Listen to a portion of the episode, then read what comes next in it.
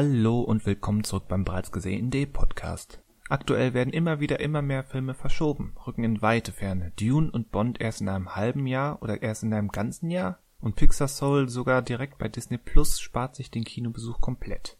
Wir sprechen heute über die Film- und Kinozukunft, über das restliche Filmjahr 2020 und das vielleicht etwas seltsame Jahr 2021, in dem theoretisch genug Filme für zwei Jahre anlaufen könnten. Denn 2020 gab's ja praktisch nichts. Oder etwa doch? Über diesen Sachverhalt diskutieren heute Manuel und Christian, aber nicht bevor man ein paar zuletzt gesehenen Eindrücke ausgetauscht hat. Viel Spaß beim Hören.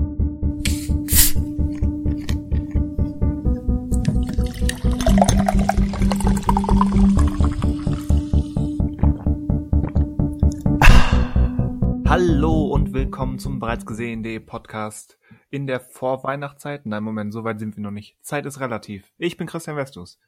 Ich bin Manuel Föhl. Hallo Manuel, wie ist das Befinden in dieser doch nicht Vorweihnachtszeit? Ich weiß nicht, warum ich das selbst ins Gespräch bringe. Ich sträub mich immer, ähm, wenn ich schon im Oktober oder auch schon im September an Weihnachten denken will. Also ich feiere ja gerne das ganze Jahr über Weihnachtslieder, deswegen ist für mich immer so ein bisschen Vorweihnachtszeit. Ach so einer. Und ich glaube, gerade dieses Jahr ist es, also man findet jetzt schon in den Einkaufsläden und in den Supermärkten ja schon Weihnachtsgebäck. Also ja, eben, mich, mich schockiert das immer. Das, ich glaube, das war Ende August schon, ging es los mit Spekulatius und Lebkuchen.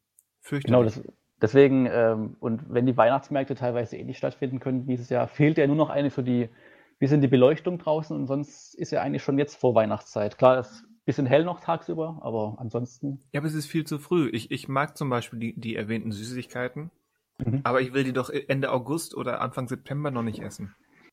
Ja, also, jetzt, also ich würde es auch jetzt noch nicht kaufen einfach. Also mir wäre es auch jetzt zu früh. Das stimmt, ja. Aber, aber irgendwelche wo, Leute kaufen das. Ja, ich weiß auch gar nicht, warum das, also wird da zu viel produziert. Ich weiß auch gar nicht, warum man das jetzt schon rausstellen muss oder ob die Nachfrage einfach schon da ist. Also. Ja. Unzumutbarkeiten wie die neuen Folgen Scrubs wie Lebkuchen im September, doch die Leute wollen das. Ha? Ha? Gut, kann man so vergleichen. Funktioniert. Aber ich kenne zumindest niemanden persönlich, der sich schon mal im September einen Christstollen gekauft hat. Oder im Oktober. Jetzt sind wir schon im Oktober und trotzdem ist es ja noch Oktober, zu früh. Ja. Trotzdem noch zu früh. Also solche Leute hast du auch aus deinem Freundeskreis verbannt. Scheinbar, ohne es zu wissen. Ohne also, es zu wissen. Also ich bin da rigide vorgegangen. Ich bin, ich, ich teste immer, so Leute, wie sieht's bei euch aus? Mach mal Küchenschränke auf. Aha, aha. noch kein Lebkuchen, noch kein Spekulatius, noch kein Christstollen. Okay, wir können Freunde bleiben. Ja, aber die halten ja auch, also Christstollen hält er, glaube ich, bestimmt zwei Jahre, oder? Dann könnte er auch noch im letzten Jahr sein. Du oder so, laufen, muss man überall, wo viel Zucker drin ist, das hält erstmal.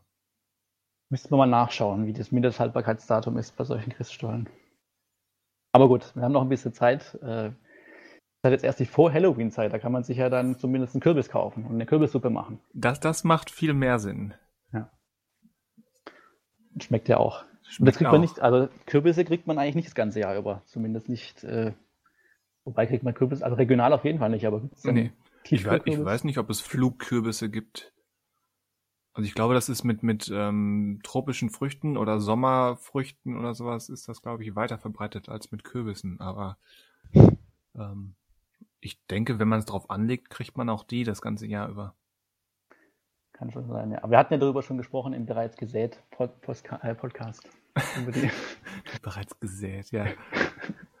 über Kochen, Backen und ähm, Farming, Landwirtschaft. Genau. Ja. Genau, ja, ja. Also so ist der Stand ähm, in der Vor-Weihnachts-Halloween-Zeit nicht. Nicht? Also nicht vor Weihnachtszeit, aber Halloween-Zeit. Also. Das nicht habe ich jetzt, ähm, müsste man jetzt eigentlich Copy-Paste äh, vor die Vorweihnachtszeit setzen und danach löschen. Okay, ich, ich das guck mal, was... Schnitt, im Schnitt ja machen. Ja, ich guck mal, was ich im Schnitt machen kann. Ja. Zwinker, zwinker, ich werde nichts machen. Ja. Ich hau heute nur die Aussagen raus, zusammenhangslos, und du kannst sie dann neu zusammenschneiden zu einem Ganzen. Ja, ich schneide das so zusammen, dass du hier vor versammelter Mannschaft erklärst, ähm, mir Geld zu schenken oder sowas. Genau, und äh, dabei äh, die, unter meine Kreditkartennummer schon rausgebe und äh, zahlen. Ich kann ja schon mal 1 bis 10 einfach durchsagen, dann kannst du es ja, ja neu ich, ich, ich, wette so mit Jahreszahlen und so weiter, wenn ich durch all unsere Podcasts Stimmt, durchgehe, ähm, kriege ich bestimmt alle Zahlen zusammen. Könnte natürlich sein, ja. Das hält mich davon ab, heute von Zahlen zu sprechen. Von Jahreszahlen. Ja, ja. Zu, zu spät, würde ich sagen. Ich habe ein paar Stunden Tonmaterial von dir. Die 2021 bekommst du nicht von mir. Oh, jetzt ist es spät. Tada!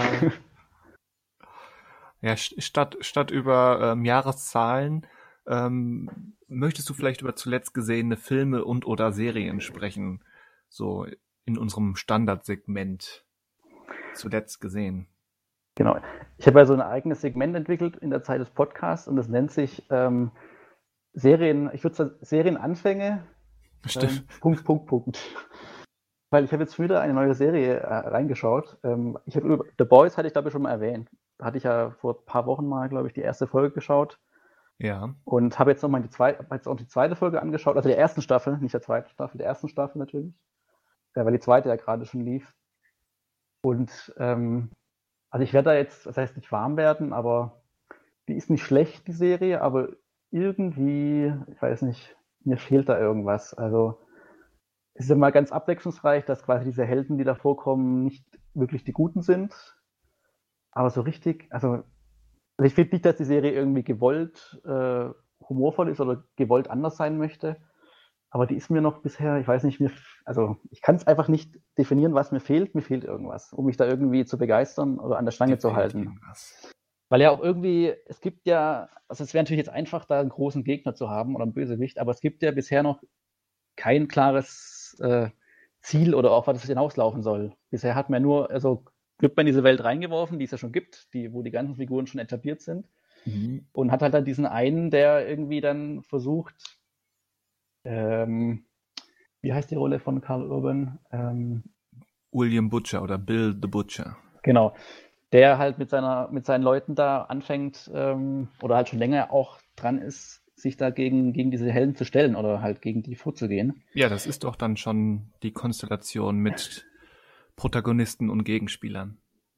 Genau, aber irgendwie, ich weiß nicht, ähm, ob mir die Figuren einfach dann zu egal sind oder ähm, da mir, also es klingt jetzt alles so, als ob ich da irgendwie so klischeemäßige Bezugspunkte bräuchte, aber ähm, ja, also irgendwie also ich werde die schon noch weiterschauen, kostet ja nichts, also kostet natürlich schon was, Prime Video, aber ähm, das kann das man ja mal eh. einfach. Eh. Genau, man hat es ja eh und ähm, man hat es ja. Ähm, genau. Und die andere Serie, da können wir gleich bei Prime Video bleiben, was ja auch so, also nüchtern betrachtet einfach Blödsinn ist von mir, weil ähm, ich hatte auch mit Walking Dead schon öfters, also glaube ich auch schon zweimal angefangen. Die erste Staffel oh habe ich glaube schon zweimal geschaut. Das sind aber auch nur vier oder sechs Folgen, glaube ich. Ja, die erste Staffel ja, ist sehr kurz. Ja. Ähm, und habe halt einen, also einen ähnlichen Fall wie Breaking Bad, dass halt dann zu viel Zeit vergeht, bis ich weitergeschaut habe. Und deswegen kam ich halt nochmal zur ersten Staffel. Und jetzt dachte ich mal, ohne jetzt weitergeschaut zu haben und ohne vierte Walking Dead angeschaut zu haben, schaue ich mal in diesen ganz neuen Ableger rein, dieses World Beyond. Mhm. Und ähm, da ist ja auch letzte Woche auch die erste Folge erschienen. Und ähm, ich sag mal so, direkt, also das ist jetzt natürlich äh, irgendwie eine sehr kontroverse Meinung, aber ich konnte damit, also mit der ersten Folge fast schon mehr anfangen als mit The Boys. Also ich habe irgendwie, hätte da fast schon mehr Interesse weiterzuschauen als bei The Boys, was, also, was glaube ich sehr, äh, also eine sehr, also Meinung ist, die glaube ich nicht viele mit mitteilen würden. Und ähm, weil ich jetzt auch bei Walking Dead mir einfach Hintergründe auch teilweise fehlen und ich gar nicht, also gar nicht weiß, weil ich die anderen Serien nicht kenne, bestimmte Dinge nicht erklären kann und die Figuren jetzt auch nicht besonders tief sind. Also das sind ja die Hauptrollen in diesem Walking Dead Spin-off sind ja Jugendliche. Ich habe jetzt nichts gegen Jugendliche und ähm, aber die haben natürlich diese jugendlichen Probleme, die ganz typisch sind. Wobei ich so die Zusammenstellung eigentlich ganz interessant finde. Ähm, ich weiß nicht, wie das bei Serien wahrscheinlich gerade generell ist, dass halt auch mal die also nicht nur die Hautfarben alle vertreten sind, sondern dass es halt auch mal dicke Kinder gibt und nicht nur dünne Modelkinder, die das Ganze machen. Modelkinder. Ja, und ähm, also äh, das fand ich mal ganz angenehm, dass es auch nicht irgendwie thematisiert wird, sondern dass sie einfach so sind und ähm, mhm. dass die halt auch, nur weil sie jetzt dick sind, nicht die mutig, also nicht die, die Schlauen sein müssen oder dass sie trotzdem auch mutig sein, also dass irgendwie es ist für mich zumindest persönlich jetzt, finde ich, ähm, noch nicht so ähm, auf die Nase irgendwie gesetzt. Ähm, das heißt, das dicke Kind, da ist das dünne Kind, da ist das afroamerikanische Kind und da ist der Asiate. Wobei einen Asiaten gibt es jetzt gar nicht oder eine Asiatin. Aha. Also zumindest seine Kinder zumindest nicht. Ähm, aber da ist zumindest so ein bisschen, weiß nicht, da ist meine Motivation mehr da oder das Interesse mehr da, da würde ich eher äh, weiterschauen. Wobei, ähm, ja, da wir im Segment Serienanfänge Punkt, Punkt, Punkt sind, ist die Frage, ob jetzt die Folge 2 als nächstes dazukommt oder eine weitere Serie. Oh mein Gott. Ich muss mal eine Liste machen am Ende des Jahres, wie viele Serien ich angefangen habe und ähm, wie viele davon äh, beendet worden sind oder die ich irgendwie staffelmäßig zumindest abgeschlossen habe. Aber ich habe ja mit Dark zumindest eine schon komplett geschaut dieses Jahr, eine Serie. Stimmt. Immerhin eine. Ja, ja das, ich weiß nicht, ob ich auch, ein, ich kann auch, ein, was hast du denn zuletzt geschaut? Nee, ich wollte kurz äh, einmal nachhaken, weil Ja, ähm, ja. The Walking Dead, ich hatte damals die ersten drei Staffeln gesehen, bis ich Mhm. ähm, bis ich das Ganze hinter mich gelassen habe, weil mir das nicht mehr zugesagt hat. Und jetzt würde mich fast interessieren, auch wenn du es wahrscheinlich nicht genau benennen kannst, ähm, wie frei oder eigenständig dieses World Beyond wirklich ist. Also Also ich weiß nur, dass es quasi nichts auf, also keinen, auf keinen der Comics basiert, also es gibt keine Comic-Grundlage dazu. Was ich ja nicht verstehe so ganz ist, ähm, wenn wir wissen, dass zehn Jahre später, also die Serie spielt zehn Jahre nach der Walking Dead-Serie, aber Walking Dead läuft jetzt, glaube ich, noch für eine Staffel oder sowas, also, glaube ich. also meine zehn ich. Jahre nach dem Ende der Walking Dead Serie oder zehn Jahre nach dem Anfang der Walking Dead Serie oder Ja, das ist so eine Frage, da müsste ich jetzt wahrscheinlich mehr bewandert sein mit dem Ganzen. Aber ich glaube, also ich würde eher sagen, das ist eine gute Frage, weil ich weiß weil, nicht, weil die Handlung innerhalb von The Walking Dead, der Hauptserie, ist ja schon, keine Ahnung, fünf, sechs, sieben, acht, neun Jahre. Keine Ahnung. Ich habe ja irgendwann aufgehört, aber es sind auf jeden Fall schon einige Jahre, die da ins Land gehen. Stimmt, das ist eine ganz entscheidende Frage. Sind es zehn Jahre nach Beginn der Serie oder zehn Jahre nach dem eigentlichen Ende der Serie? Aber es müsste eigentlich, äh, ich würde jetzt mal behaupten, es ist nach dem Ende von der eigentlichen Originalserie, weil die jugendlichen Figuren, die da jetzt auftauchen in dem äh, Spin-off, die kennen quasi äh, nicht mehr, also die kennen, die leben halt in so einem abgegrenzten Bereich und den, die kennen eigentlich auch nur den Bereich. Es gibt wohl so Flashbacks, also Flashbacks, also Rückblenden, wo irgendwie so ein Zombie-Ausbruch auch in der Stadt war, wo dann teilweise die Eltern gestorben sind und so weiter. Aber ich meine, dass es ähm, eher, also ich würde jetzt mal behaupten, es sind zehn Jahre nach dem, Se also nach dem Serienende, was es noch nicht gibt, äh, als dass es zehn Jahre nach, weil dann wird's jetzt, wäre es schon sehr nah dran an der eigentlichen Originalserie, Ja. wenn die jetzt schon mehrere Jahre läuft. Wobei, ähm, was dagegen spricht, ist ähm, die Hauptfigur der Originalserie, dieser Polizist, dieser äh, Polizei, also der halt von Anfang an quasi die Rick. Hauptfigur ist. Soll es halt, glaube ich, einen Kinofilm oder einen eigenen Film geben. Ja, da wurde irgendwie gesprochen, aber ich weiß nicht, ob sie das wirklich durchziehen. Da wird halt, genau, es wird halt irgendwie spekuliert, dass dieser Spin-off irgendwie darauf hinarbeitet, was dann wieder dafür spricht, dass vielleicht zehn Jahre von Serienende bis zu ihm vielleicht zu weit ist. Und ich meine auch, also ich, das ist jetzt gefährliches Halbwissen oder womit ich jetzt irgendwas spoiler, was ich gar nicht wissen kann. Ich weiß gar nicht mehr, ob der überhaupt noch in der Hauptserie mitspielt oder ob da irgendwas vorgefallen ist mit dem. Aber da bin ich jetzt zu wenig. Also da, das ist es einfach jetzt nur spekulieren auf ähm, Nichtwissen. Ja. ja, im Detail weiß ich das auch nicht, aber er ist auf jeden Fall, war er in, wie viele Staffeln sind das jetzt in der Hauptserie? Keine Ahnung, sagen wir mal zehn. Mindestens, ja. Und, und in Staffel 8 war er auf jeden Fall noch dabei. Mhm. Viel mehr weiß ich nicht. Aber das Problem meine- ist auch, dass, dass Rick für mich einer der Hauptgründe war, warum ich mit der Serie aufgehört hat, weil ich, weil ich ihn nicht leiden konnte und das Gefühl hatte, dass die Serie mir vorgaukeln will, dass ich ihn leiden sollte. Okay, ja, gut, als Hauptfigur Also ist jetzt ein man, bisschen also- simplifiziert, ja, aber ja. so ungefähr. Ja, also ich glaube, die zweite Staffel damals war halt auch schon wieder so, die hatte dann, ich weiß nicht, hatte die schon gleich 20 Folgen, also hatte auf jeden Fall mehr Folgen gehabt als die erste.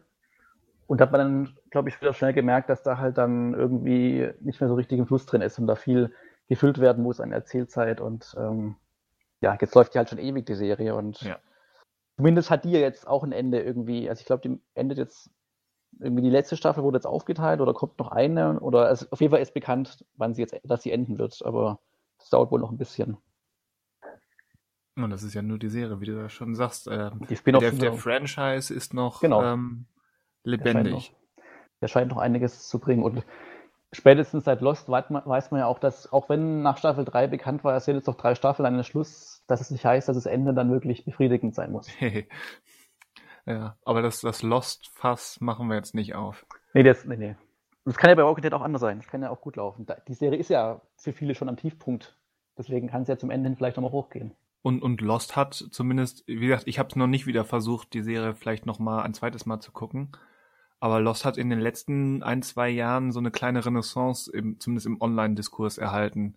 Also mit vielen Stimmen, die jetzt der Meinung sind, das Ende ist eigentlich ziemlich gut und ziemlich passend. Ja, das kann, also ja, ich habe jetzt auch seitdem quasi zum ersten Mal das Ende ausgestrahlt wurde oder als es war vor zehn, war das vor zehn Jahren? Das Ende von Lost? Kann, wahrscheinlich Das 2010. Ende, das Ende, ach, weiß ich jetzt gerade auch nicht. Also, also genau, auf jeden Fall seitdem auch nicht nochmal geschaut, aber ähm, kann schon, genau, kann ja schon sein mit Abstand oder mit dem Wissen, wie es endet, kann man sich eher darauf einstellen. Oder mit der, dass man jetzt auch weiß, okay, es werden einfach nicht alle Fragen beantwortet und ähm, dann schaut man das vielleicht schon wieder ganz anders an. Wobei, wie gesagt, das Problem war ja für mich nicht, dass nicht alle Fragen beantwortet wurden, sondern dass eben klar wurde, dass, dass im Laufe dieser sechs Staffeln eben eine Menge Zeug einfach reingeschmissen wurde, ähm, was dann keine Relevanz mehr hatte. Stimmt, genau. Das ist halt, also gerade so die Staffel 2 und 3, da kommen so viele Sachen rein und diese ganze Dama Foundation, die ja dann überhaupt keine Rolle mehr spielt am Ende sozusagen, also streng genommen. Ja, an sich Und- schon, aber zum Beispiel so Sachen, falls du dich erinnerst, wie die Entführung von Walt, dem, dem kleinen Jungen, da Mhm, wurde mhm. in Staffel 1, 2 und 3, glaube ich, ein riesen Wink mitgemacht, weil er irgendwie auserwählt war und ja, Daraus wurde nichts mehr dann. ist dann nicht mehr viel mit los. Also es, da war dann schon eine Menge einfach ähm, reines, also effektives, aber auch relativ luftarmes Anteasen und, und Selbstmystifizierung. Das stimmt, ja. Aber wir wollen das ja nicht aufmachen. Nee, aber irgendwie es ist verlockend. Aber ich habe auch gerade durch durch eben diese veränderte Wahrnehmung jetzt im Online-Diskurs ähm, so ein bisschen neugierig bin ich schon, wie ich das jetzt aufnehmen würde. Aber eigentlich habe ich keine keine Lust, mich jetzt noch mal durch, weil es sind ja sechs Staffeln mit Mhm. jeweils 20 Folgen, glaube ich. Ende- Also ich glaube, die ersten drei haben 20 oder 22 sogar, ich glaube, die letzten drei hatten, glaube ich, nur noch 16 Folgen jeweils. Da war irgendwas weniger, glaube ich, bei den letzten. Ja, aber es, es sind fast Also 100, mehr also, jeden es sind über 100 Stunden. Genau, die man dafür einiges. aufbringen müsste. Ja. Und äh, nee, aktuell nicht. Und es ist ja nur die letzte Folge, die anschauen nochmal.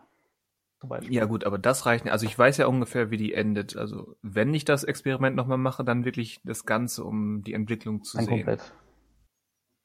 Aber ja, nee, aktuell nicht. Ja, das habe ich bei vielen Serien gerade vor, aber ich habe noch nicht entschieden, welche ich weiterempfehle. ich hatte ja schon erwähnt, dass ich auch Akte X angefangen hatte, oder? Die erste Hattest du ich, erwähnt, ja. Ja. Ja, genau, okay. Gut. Das war's mit dem Segment Serienanfänge. Punkt, Punkt, Punkt. Das Punkt, Punkt, Punkt ist wichtig. Ja, ja Weil- das zeigt weil- halt so ein bisschen dieses Fortführende. Das Achso, ich dachte so die, die Ellipse als Zeichen der Auslassung. Dass du eben alles, was nach dem Piloten kommt, auslässt. Ja, das ist ja interpretier also interpretierbar, das Ganze, weil es kann ja sein, dass ich auch mal weiterschaue.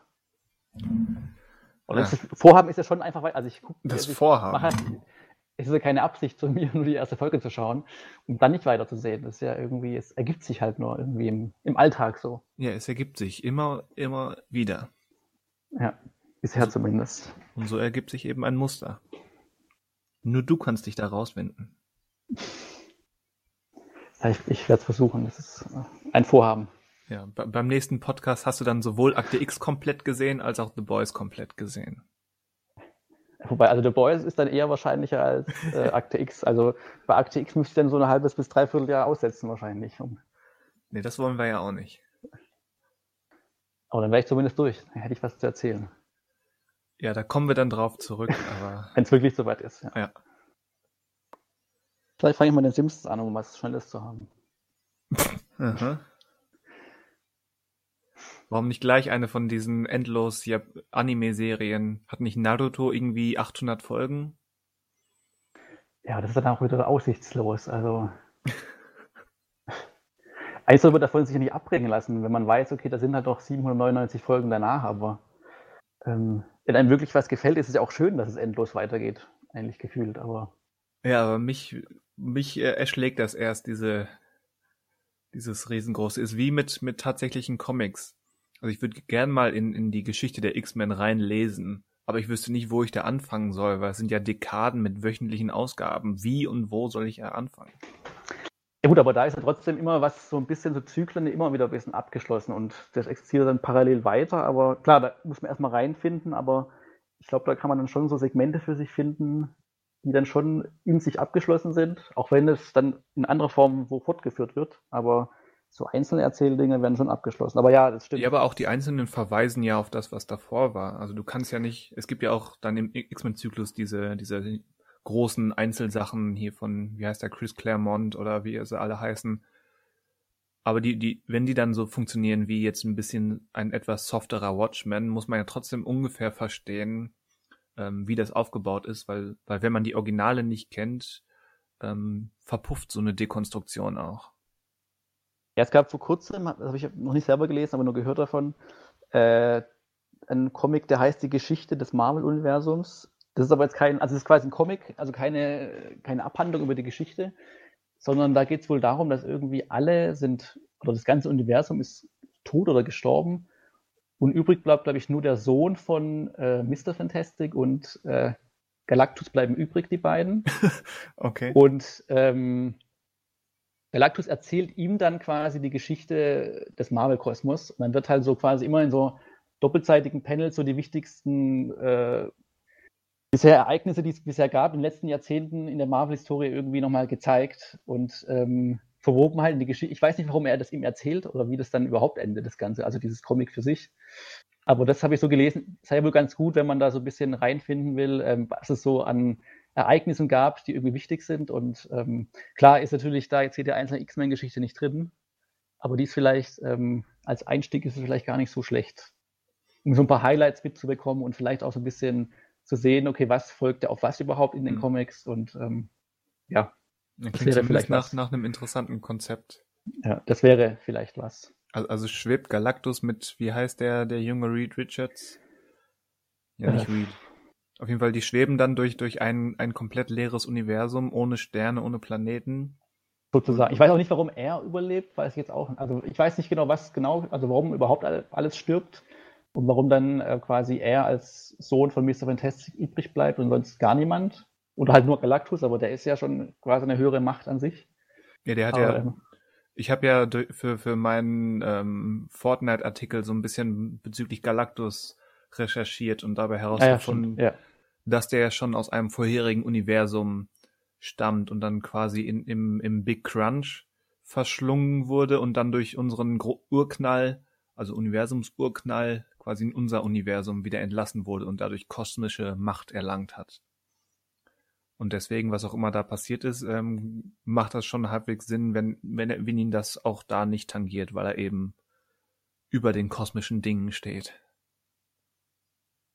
Wobei gerade jetzt, was jetzt auch in der Filmwelt relevant wird, wahrscheinlich diese Multiversen-Sache, dass es mehrere Universen gibt, weiß ich jetzt nicht, ob in der Geschichte das auch aufgegriffen wird, dass quasi alle Universen, die parallel existieren, auch alle sterben, aber ähm, genau, da müsste man mal reinschauen in diesen Band. Also der ja. ähm, scheint aber ganz lohnenswert zu sein, um sich so eine Übersicht zu verschaffen, was so in den letzten Jahrzehnten in Marvel-Universen oder Universum passiert ist und was es da so gab. Ja. Und was einen da vielleicht noch näher interessieren könnte einfach wo man einsteigen könnte. Ja, vielleicht mal reinschauen. Ja. Wie kamen wir jetzt auf ähm, Comics? Äh, bezüglich, Achso, wegen diesen Endlos-Sachen, riesengroßen Serien, ah, ja, genau. Stimmt. Ja. Wie man da reinfindet, ja. Ja, ähm, um, um mal un, unser zuletzt gesehen Segment zu schließen, ähm, wollte ich kurz anreißen, was ich so gesehen habe. Ja, gerne. Das ist aber gar nicht so interessant, weil die letzten beiden Filme, die ich gesehen habe, ähm, sind auch als Kritik bei uns erschienen. Das sind diese beiden Blumhouse-Filme, die jetzt in dieser Welcome to Blumhouse-Reihe bei Amazon Prime Video erschienen sind. The Lie und Black Box. Kann man also ausführlich nachlesen, ähm, was, was ich dazu zu sagen hatte. Spoiler, die sind beide nicht so super toll. Weißt du denn eigentlich, ähm, ob die Filmemacher, die die, die gemacht haben, ähm, ob die besonders, also wir, wir, sind nicht sicher, ob die Filme wirklich von Anfang an so konzipiert waren, dass sie alle unter diesem Welcome to Blumhouse Label erscheinen. Aber sind es irgendwelche Filmemacher, die schon vorher was gemacht haben, oder sind es jetzt junge Regisseurinnen oder Regisseure, die da eine Chance bekommen, mal einen Horrorfilm machen zu dürfen? Oder also weiß man da irgendwas? Also drei von den vieren sind definitiv relative Newcomer, also nicht totale, okay. aber ähm, ja, relative mit überwiegend TV-Erfahrung. Aber The Lie ist eben so ein bisschen die Ausnahme von der Regel, weil der eben auch schon zwei Jahre fertig ist. Der hatte vor zwei Jahren Premiere in Toronto, ähm, hat auch die, die mit Abstand berühmteste Besetzung, also mit Leuten, die man, klingt jetzt abwertend gegen den anderen, aber eben mit Leuten wie, wie Peter Sarsgaard und Mireille Enos und Joey King, also mit Leuten, die man durchaus schon mal häufiger zu Gesicht bekommt. Mhm. Ähm, und da ist jetzt die zynische Sichtweise meinerseits, aber das wirkt wirklich so wie ein Film, der erst Größeres ähm, erledigen sollte und dann aufgrund mangelhafter Qualität oder eben schlechter Reaktionen damals in Toronto runtergestuft wurde auf diese ja direkt Streaming zwei Jahre später Schiene. Hm. Aber Hätte also auch bei Netflix landen können, theoretisch, dass sie die Lieder sich einkaufen. Theoretisch. Aber Blumhaus hat wohl einen Deal mit Prime Video gemacht. Ja. Oder mit Amazon Studios. Ja. Aber ja, sind jetzt nur so semi, wenn überhaupt. Vielleicht du, hast, du hast ja gesehen zuletzt, das ist ja, da, das ist ja der Bildungsauftrag gewesen, zu sagen, was du das gesehen hast. Das kann ja auch mal schlechtes sein. Ja, um kurz was, was Interessanteres kurz anzureißen, ähm, ich habe eine, eine Doku bei im, mal wieder im Arte, in der Arte Mediathek gesehen. Mhm. Und zwar über ähm, Lee Miller. Sagt dir der Name was? Lee Miller? Lee, Lee Miller ist eine Frau übrigens. Lee als Frauenname. Ist, glaube ich, kurz für Elizabeth.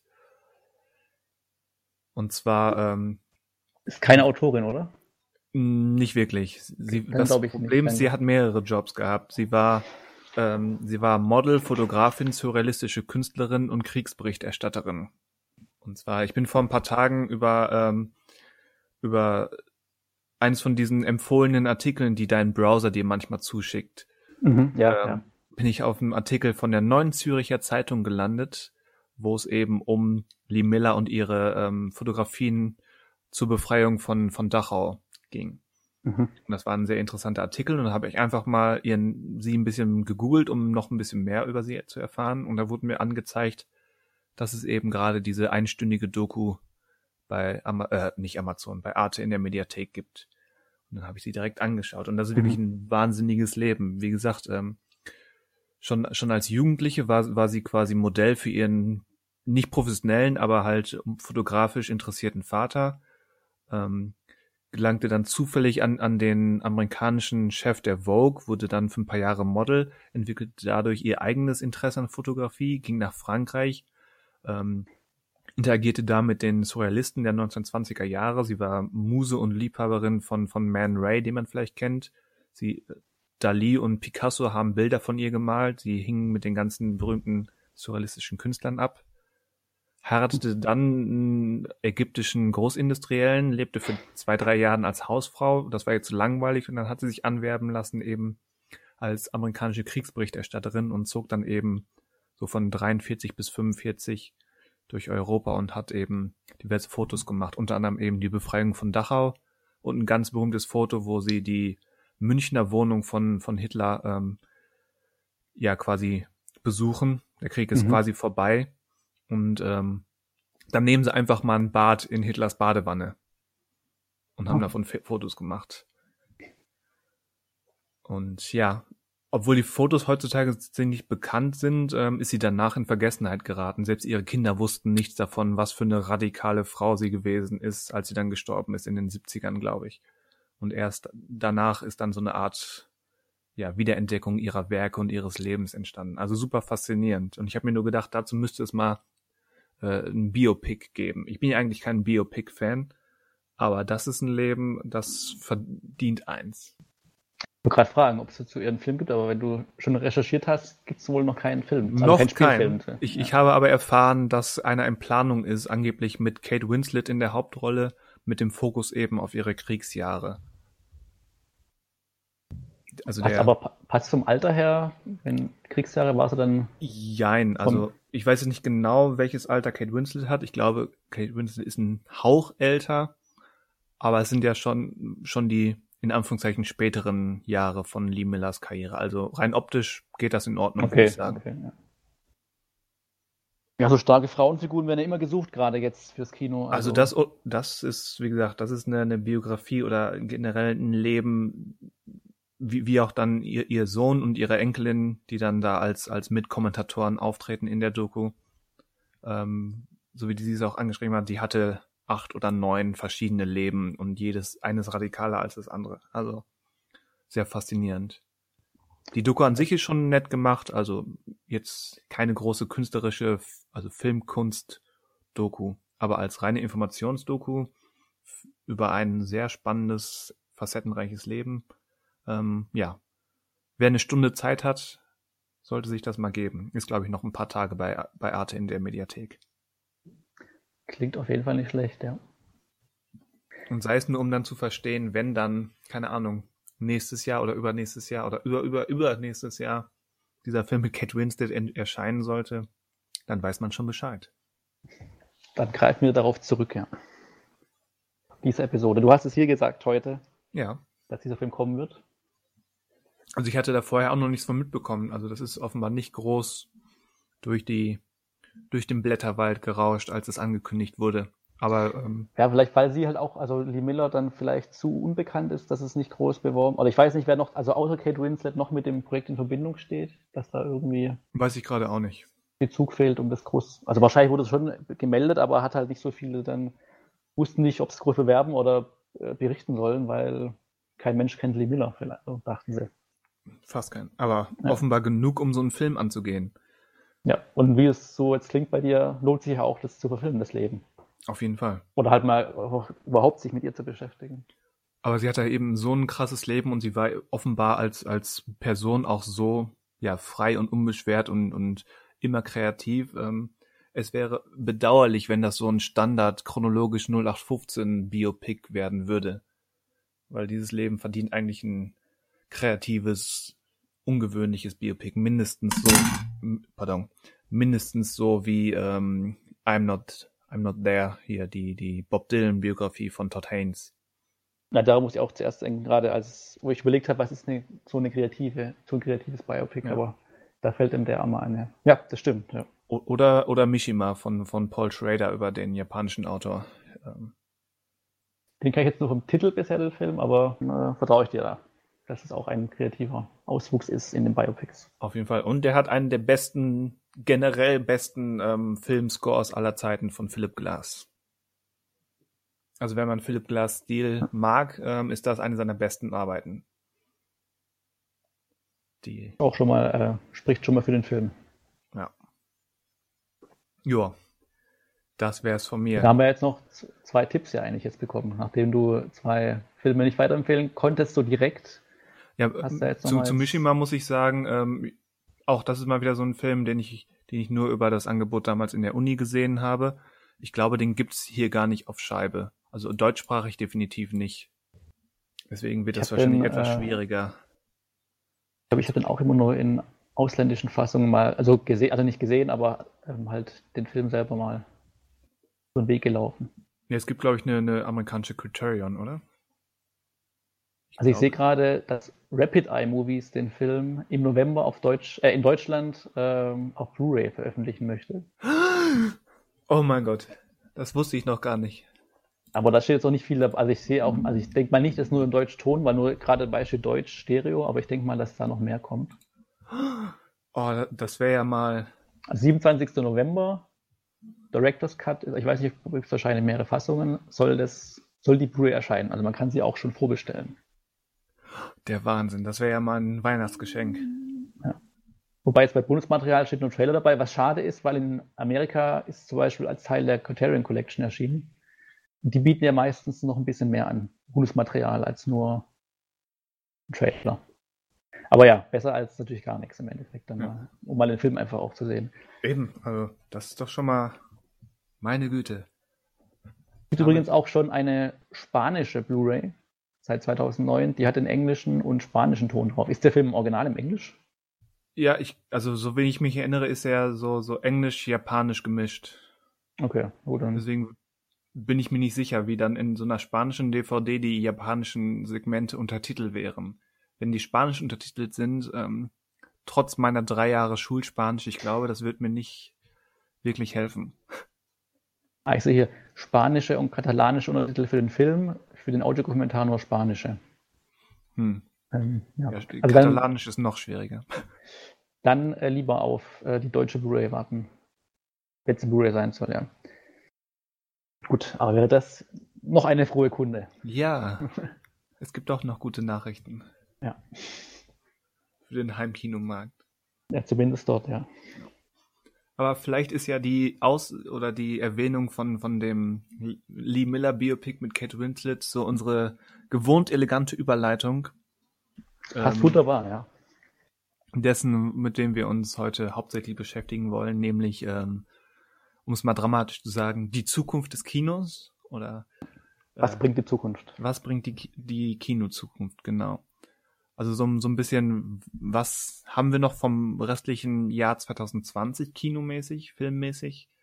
Und wie sieht's dann mit 2021 und darüber hinaus aus? Sowohl, was für Titel kommen noch? Wie sieht's mit den ganzen Verschiebungen aus? Es gibt, gab ja ganz jüngst erst mit, mit äh, Dune und jetzt Pixar's Soul zwei mhm. markante mhm. Veränderungen. Ja. Und was heißt das dann eben generell nicht nur an Filmen, die vielleicht kommen oder vielleicht auch nicht kommen, sondern ja, wie gehen, wie gehen wir mit dieser sich verändernden Filmlandschaft um? So ungefähr, um mal einen Bogen zu reißen, was wir hier anzureißen versuchen. Ja, ich denke, also wenn wir jetzt mal in diesem Jahr erstmal bleiben, was noch die restlichen drei Monate so kommt. Was die großen Filme betrifft, also diese Blockbuster, ähm, sieht es jetzt mittlerweile ziemlich mau aus. Ähm, weil, also jetzt mal, diesen also im Oktober kommt eigentlich kein Blockbuster mehr. Und im Oktober, äh, November ist jetzt mit James Bond eigentlich lange Zeit einer geplant gewesen, kommt er jetzt auch nicht mehr. Das heißt, für die Kinos ist es ja, also jetzt, ob jetzt deutsche Kinos oder die amerikanischen Kinos, die offen sind, ähm, ist es jetzt so ein bisschen der Super-GAU, weil ähm, da ist, also ich betone es ja immer ganz oft auch im Forum, es laufen ja genügend Filme an. Aber es sind halt dann auch nicht die Filme, die eben die Masse anlocken, die halt die Kinos bräuchten, damit sie so ein bisschen wieder die Jahresbilanz äh, jetzt nicht gerade rücken können, aber zumindest so ein bisschen wieder äh, Land sehen können. Und ähm, diese Filme werden jetzt halt auch nach und nach in restlichen Monaten scheinbar jetzt in Kinos genommen. Und ähm, im Dezember, ich, also der letzte große Film, der noch so jetzt anläuft, und also im Dezember ist dann Wonder Woman äh, 1984, der aber auch eher am Wackeln ist, würde ich jetzt mal sagen. Ja, also ich sehe den jetzt noch sagen. laufen. Also ich sehe den jetzt nicht am 23. Dezember anlaufen. Ähm, auch jetzt, also war vorher schon, als June noch offiziell hätte anlaufen sollen, eine Woche vorher schon unwahrscheinlich, dass beide anlaufen. Aber auch wenn June jetzt verschoben wurde, weiß ich auch nicht, ob wirklich Warner jetzt nochmal quasi das Risiko geht und einen Film startet, wie jetzt bei Christopher Nolan. Was ja zumindest jetzt in Amerika überhaupt nicht funktioniert hat vom Einspiel her. Ähm, nee, weil, weil er ja auch noch weniger Kinos aufhaben, also so genau. prozentual. Genau. Und genau. weil es da ja noch ärger zugeht, also noch schlimmer zugeht mit den Fallzahlen bezüglich Corona. Genau. Obwohl da hier ja auch ähm, die Entwicklung in die falsche Richtung geht. Genau, deswegen ist mal abzuwarten, wie überhaupt. Also ich sehe jetzt nicht, dass der Kinobetrieb die nächsten Monate oder jetzt mal aufs restliche Jahr gerechnet, dass November, Dezember wieder mehr Zuschauer in die Kinos dürfen, sehe ich nicht. Also die Kinos sind wahrscheinlich oder können Stand jetzt dankbar sein, wenn sie jetzt, wie sie gerade offen haben dürfen und Zuschauer reinlassen dürfen, wenn sie das noch durchziehen dürfen. Weil ähm, ja, die Tendenz ja auch gerade in Europa wieder ist, dass es in die andere Richtung geht. Ja. Und man dann eher dann wieder vorsichtiger sein muss, auch wenn die Kinos jetzt nicht der Fa Gefahrenherd überhaupt sind, aber ähm, klar, ein Risiko ist immer bei sowas dabei. Ja. Bei allem irgendwie. Und ähm, da kann man die Kinos dann auch nicht rausnehmen. Ja. Aber hattest du denn oder hast du denn irgendeinen Film spontan, wo du weißt, der sollte Stand jetzt noch ins Kino kommen dieses Jahr, den du unbedingt oder den du gerne noch im Kino schauen möchtest? Gibt es da irgendeinen Film? Den ich unbedingt im Kino sehen will. Ähm, ja. Oder den du auf dem Zettel hast, wo du meinst, okay, den würde ich mir vielleicht anschauen, wenn er dann erscheint im Kino und. Hm, klar gibt's aber, also ist ja immer relativ. Wir sind ja beides Leute, die, die nicht zu denen gehören, die nur für große Blockbuster ins Kino gehen. Ja, ja. Also ja. die auch in Anführungszeichen mal einfach, einfach überhaupt gerne einen Film im Kino sehen. Und da gibt's ja, schon noch ja. ein paar. Also äh, Miranda Julys äh, Cajillionaire, der Ende Oktober anlaufen soll, mhm. ähm, wird mich, oder was heißt, wird mich interessieren. Der interessiert mich und er, wenn er vernünftig anläuft, also in meiner Nähe, werde ich ihn auch sehen. Mhm. Ähm, Dann gibt es noch so ein paar ganz kleine wie, wie ähm, Bohnenstange. Das ist ein russisches Drama oder Fantasy-Drama. Ich kann es nicht genau einschätzen. Ähm, ich habe nur sehr positive Reaktionen dazu gehört und bin interessiert, genauso wie Emma äh, von Pablo Larraín, hier der, der Jackie mit Natalie Portman gemacht hat. Ah, ja, ja. Mhm. Das ist ein neuer Film von ihm. ist, glaube ich, so ziemlich alles, was ich darüber weiß. Ähm, es ist ein neuer Pablo Larraín. Von daher bin ich interessiert. Und wenn er hier anläuft und ich Zeit und, und so habe, dann werde ich ihn sehen. Aber so richtig viel ist es trotzdem nicht. Also es gibt so ein paar, ähm, ja, äh, Neustarts, nein, nicht Neustarts, wie sagt man, ähm, mein Gott, mir fällt gerade der Begriff nicht ein. Wenn, wenn alte Filme nochmal neu aufgelegt werden im Kino. Wiederaufführungen. Wiederaufführungen, danke. äh, da gibt's so ein paar, einige sind sehr kurios. Also da kennst du den das russische Kriegsdrama Komm und Sie? Also ich, also ich kenne ihn vom Namen her, und, aber ich habe ihn noch nicht ganz gesehen, den Film. Also ich, kenne, also ich weiß, was es, um was es sich handelt, aber ja. genau. Der hat so eine Wiederaufführung auch in, ich glaube, zwei Wochen. Und das mhm. ist eigentlich super interessant, weil der Film ist sehr, sehr, sehr gut und sehr, sehr wichtig mhm. und hatte ähm, nach meinem Empfinden seit, führte der so ein bisschen ein Schattendasein in Deutschland, weil den eben niemand kannte oder niemand sehen konnte, weil eben auch die eine DVD, die es gab, ähm, glaube ich, nur so semi-offiziell herausgekommen ist und wenn dann in ziemlich schwacher Qualität. Und das ändert sich jetzt. Wie gesagt, der kommt jetzt im Kino und ich glaube, Ende November soll eine große neue Blu-ray erscheinen von Bildstörung. Ah, okay. Und das ist eigentlich ziemlich gut. Aber die Frage ist, wer will sich aktuell im Jahr 2020 nach Corona und so weiter einen der fiesesten und deprimierendsten und schockierendsten Filme, die ich je gesehen habe, angucken? Das ist nämlich die Hölle pur. Wer, also eigentlich ja, bin ich niemand, der, der, der sagt, ähm, Filme müssen unterhalten oder positiv stimmen. Aber aktuell die Vorstellung, ähm, Komm und Sie nochmal im Kino zu sehen. Ich weiß ja nicht. Ja, ist halt die Frage, ob die Stimmung wirklich so negativ ist in der allgemeinen Bevölkerung, dass sie das Ganze so, also was ist ernst, also klar, nehmen sie es ernst, aber dass es so das aufs Gemüt geht, dass, also die Zuschauer, die den Film sich anschauen würden, also Komm und Sie, die würden sich ja generell, also sind die wahrscheinlich schon mal anders eingestellt auf Kinofilme wie jetzt äh, das Publikum, das jetzt die neueste romantische Komödie anschauen möchte. Deswegen weiß ich nicht, ob, ähm, ob es quasi in einer anderen Zeit der Kommuni besser laufen würde als Wiederaufführung wie jetzt zum jetzigen Zeitpunkt, weil ich glaube, das Publikum, was sich den anschaut, lässt sich, glaube ich, das nicht so vermiesen durch die allgemeine Stimmung, die gerade herrscht in der richtigen Welt. Mein, also denke ich, aber kann natürlich Nein, auch anders sein. Also ich will mich zum theoretischen Publikum zählen und so wie letzte Woche habe ich einen, habe ich den Film ähm, niemals, manchmal, selten, nie, mhm. nein, niemals, selten, manchmal, nie, so rum, ähm, nein, selten immer, mein Gott. ja, ähm, gesehen und das ist auch nicht gerade ähm, ein Film zum Gutfühlen und so weiter. Und mhm. das war vollkommen, das war nicht nur okay, das war ziemlich gelungen. Aber da ich, da ich ja Komm und Sie schon kenne und allein die Aussicht auf wirklich diese filmische Hölle, ähm, aktuell hätte ich persönlich ja nicht so den das Verlangen dazu. Das heißt, du wirst den gar nicht anschauen, weil du es klang ja so, als ob du ihn den anschauen wirst, wenn er ins Kino kommt. Wie gesagt, Interesse ist da, aber ähm, dafür, dafür aktuell ins Kino gehen, oh, ich weiß nicht. Okay. Und da, da ja auch dann die, die, die Blu-ray-Veröffentlichung relativ zeitnah danach kommt, ist da vielleicht das Geld besser investiert, auch wenn, wenn das meinem Grundprinzip von Kinos unterstützen eigentlich widerspricht. Aber das, das passt ja auch schon zum Thema, weil also ich habe es gerade jetzt gemerkt, letzten Tage viele Filme in Amerika, die in Amerika gestartet werden, kommen halt entweder, wenn sie ins Kino kommen, gleich direkt auch als äh, Video on Demand äh, auf den Markt oder kommen dann halt zwei, drei Wochen später auch schon fürs Heimkino. Und das passiert gerade bei ganz, also nicht bei den großen Filmen natürlich nicht, aber bei ganz vielen so kleineren Filmen oder mittelgroßen Filmen, dass dann wahrscheinlich auch viele denken einfach, ähm, gut, in drei Wochen kann ich mir auch Blu-ray kaufen, dann gehe ich halt nicht ins Kino und ähm, ist nachvollziehbar natürlich der Gedanke, aber für die Kinos ist natürlich so ein kurzes Fenster, wo der Film exklusiv im Kino läuft, wenn überhaupt, wenn er nicht auch schon parallel halt als VOD erhältlich ist, ist natürlich noch ein weiterer ähm, Todesstoß für die, wenn halt die Zuschauer immer mehr quasi die Möglichkeit haben, in kurzer Zeit danach, den Film halt in Sicherheit zu Hause anzuschauen und nicht halt im Kino. Und ähm, ja, gerade aktuell ist diese, was du ja. gerade sagtest, die Sicherheit von zu Hause ja noch, noch ein zusätzlicher Hintergrund. Es ist nicht nur die Bequemlichkeit von, von zu Hause, sondern eben auch die, die Sicherheit. Genau, aber ich glaube halt, der Mensch ist ja bekanntlich ein Gewohnheitstier.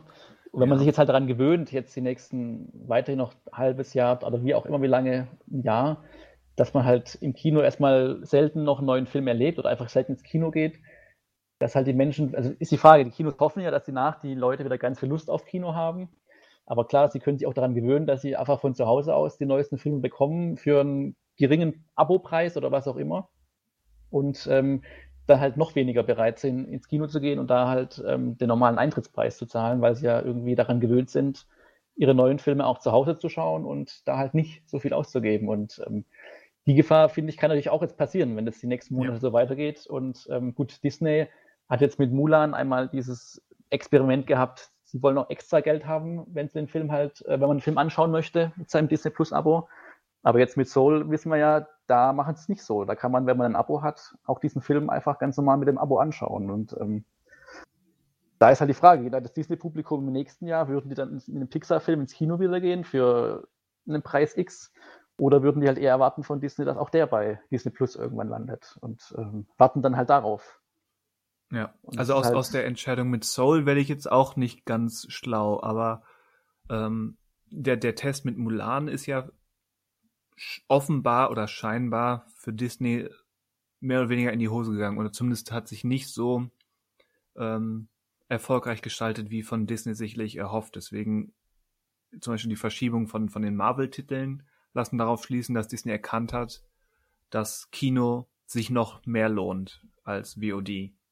Ja, also, also ich kenne jetzt auch keine Zahlen, aber es muss ja irgendwie so sein. Also wenn die jetzt, die hätten ja sofort umgeschwungen, wenn die gemerkt hätten, okay, wir kriegen ja einiges an Geld rein, ja. dann hätten so, ich glaube, das, das, Disney hängt halt nicht so am Kino eigentlich. Also nicht komplett kontrollieren, da müssen sie noch Geld abgeben an die Kinos und so weiter. Kein, also die, kaum, die kaum ein Studio froh, hängt, kaum ein Studio hängt wirklich am Kino. Also wenn, dann sind es so Filmemacher wie eben Chris Nolan. Unterm Strich Stimmt, genau, zählt, ja. zählt für die Entscheidungsträger in den Studios, so zynisch das vielleicht auch sein mag. Und da mag es Ausnahmen geben, aber unterm Strich zählt erstmal das Finanzielle. Aber noch genau. scheinen, ja. scheinen die Leute oder die Verantwortlichen zu erkennen, ähm, dass es noch keine wirklich lohnende Alternative zu einem großen weltweiten Kinostart gibt. Das auf jeden Fall, ja. Ich Aber denke, bei Disney ist das Problem, dass sie halt, ja. Ja, ich wollte nur sagen, die, die Einschränkungen ähm, werden trotzdem immer zahlreicher und, und die Ausnahmen werden immer zahlreicher. Ich bin ja immer gespannt, wie, ob und wie Mank der David Fincher-Film wirklich im Kino anläuft, auch, auch hierzulande. Also ich hatte jetzt, also Roma lief, glaube ich, auch letztes Jahr in drei Tagen in den Kinos und sowas. Also ich glaube, das sind halt dann nur so ganz kurze, also ich weiß auch nicht genau, wie die dann abgerechnet werden und ob die, also wie die Kinos sie buchen können, die Filme, wie viele Kopien es dann, also Digitalkopien dann verteilt werden in dem Zeitraum. Aber ähm, jetzt dieser neue Aaron Sorkin-Film, uh, The Trial of the Chicago Seven, der ja. lief jetzt in meiner Nähe oder läuft in meiner Nähe zum Beispiel nirgends, weil der ist ja, glaube ich, letzte Woche angelaufen in Deutschland, also offiziell sozusagen. Aber ich würde jetzt mal behaupten, so außerhalb der Großstädte Hamburg, Berlin läuft der, glaube ich, nirgends. Und nächste Woche kommt er dann zu Netflix. Aber der ist ja jetzt irgendwie auch, sein Kinostart zumindest in Deutschland ist aus meiner Sicht eher untergegangen. Ja. Und ähm, das wird bei Meng, glaube ich, eigentlich, also ich weiß nicht, ob der vielleicht dann noch in ein paar mehr Städten gezeigt wird. Aber ähm, der ist ja, also ich würde jetzt fast behaupten, fast noch mal ein bisschen sperriger als ähm, The Trial of the Chicago Seven. Meinst auch wenn du? ich beide nicht, ich, also ich habe beide jetzt noch nicht gesehen, aber ähm, Menk ist halt schon mit seinem Schwarz-Weiß vielleicht, dann mit, wobei Roma war ja auch Schwarz-Weiß, also ähm, wobei ich jetzt auch nicht weiß, ob Roma, wie da die Resonanz überhaupt war, ob diese drei Tage Vorstellungen in Deutschland in der Stadt bei mir jetzt irgendwie äh, groß Publikum an sich ähm, gerissen haben. Ja, die, die Zahlen kenne ich auch nicht, aber bei Roma hätte ich die Gelegenheit gehabt, da hat es damals, ähm, weil es eben, wie du schon sagtest, so auf wenige Tage limitiert war, ähm, hat es zeitlich nicht geklappt, leider. Ja. Und bei The Irishman war es auch so, der lief, also der lief auch nicht direkt bei mir, aber in meiner Nähe zumindest, ähm, aber auch, glaube ich, nur so zwei, drei Tage und ähm, also man muss dann halt schon wirklich so ein ganz kurzes Fenster dann im Auge behalten und dann halt gucken, ob man dann einen größeren Weg auf sich nimmt, um halt diese Netflix-Filme im Kino zu schauen. Und hatte halt immer das Argument, okay, weil meistens kommen die halt so eine Woche oder zwei vor dem eigentlichen Netflix-Start. Und da muss man sich dann schon durchkriegen, dass man halt jetzt nicht sagt, okay, dann warte ich jetzt halt noch diese Woche und schaue mir halt dann gemütlich auf Netflix an. Ja. Und ähm, wenn halt schon so quasi Kinoliebhaber so denken, dann ist natürlich der normale Zuschauer dann überhaupt nicht mehr abzuholen durch eine Kinovorstellung mit solchen Filmen. Also jetzt Netflix-Filme ist natürlich nochmal ein spezielles Ding, weil da ist man das gewohnt, dass man sie auf Netflix einfach anschaut. Ähm, aber wir halt normale, in Anführungsstrichen normale Kinofilme halt auch übergehen in so eine Technik, dass halt, ähm, wie jetzt im Frühjahr teilweise, die Filme halt dann zeitnah zum Laien auch da sind für einen Unkostenbeitrag, dann ähm, wird es für die Kinos halt immer schwieriger. Auch wenn für nächstes Jahr erstmal viele Blockbuster angekündigt sind, aber ähm, die müssen halt erstmal starten, auch zu dem Zeitpunkt. Ähm, ja. Da muss man gucken, dann, wie die, also wie lange halt auch die Kinos da überhaupt warten können. Also, weil die halt teilweise jetzt nicht Minus, also Minusgeschäfte machen oder Nullgeschäfte machen, aber denen kann man jetzt nicht sagen, an Ostern kommt James Bond, weil bis Ostern ist halt noch ein halbes Jahr und ähm, ein halbes Jahr ist halt einiges. Wenn man da halt nichts verdient, ähm, ist es, glaube ich, schwierig für so ein Kinounternehmen. kann man so Also, sehen. deswegen, also für jedes Unternehmen ist, glaube ich, schwierig, wenn ein halbes Jahr einfach ähm, keine Einnahmen kommen oder Minuseinnahmen kommen und man dann auch irgendwie den Geldgebern nicht sagen kann, es wird besser, weil man von anderen abhängig ist einfach, wie die entscheiden. Also wie die Kinofilme dann halt einfach geschattet werden. Und dann muss man halt auch gucken, komplett Ostern das Publikum zum James Bond auch in der Masse, wie man es sich erhofft. Und darf man auch viele reinlassen zu dem Zeitpunkt? Also das sind so viele Fragezeichen. Das ist gerade, glaube ich, nicht einfach für die Kinos. Also es war ja noch, glaube ich, die letzten Jahre nie einfach, weil durch das Streaming ja mehr und mehr einfach schon zu ja. merken war, dass Publikum ausblieb oder weniger wurde. Aber jetzt, glaube ich, ist es, äh, wird es halt sozusagen noch beschleunigt, das Ganze, also die Entwicklung. Und ich glaube, die Kinos wissen noch nicht genau, wie sie sich da in dieser neuen, sozusagen digitalen Welt zurechtfinden können oder ob es da noch einen Platz für die gibt. Ja, das ist, glaube ich, eher die Frage. Und diese ausbleibenden Ticketverkäufe wurden ja in den letzten Jahren schon mit teils absurden Preisen für alles drumherum versucht ja, genau. Genau, ja, ja. Und ich weiß nicht, ob das jetzt ein Klischee oder Vorurteil ist, aber ich würde behaupten, so die, die Programmkinogänger und die Programmkinos haben ja jetzt in den letzten Wochen sind ja zumindest die, die zumindest ein bisschen Stoff hatten. Ja, ja. Das sind, glaube ich, nicht die, die jetzt die Massen an Cola, Popcorn und Nachos verdrücken. Nee, das die, bestimmt. Die haben auch Kino. teilweise gar nicht so die Auswahl einfach, wie jetzt ein Multiplex-Kino, was das Essen betrifft. Also die haben auch Popcorn und so weiter, aber halt nicht so zehn Menüs.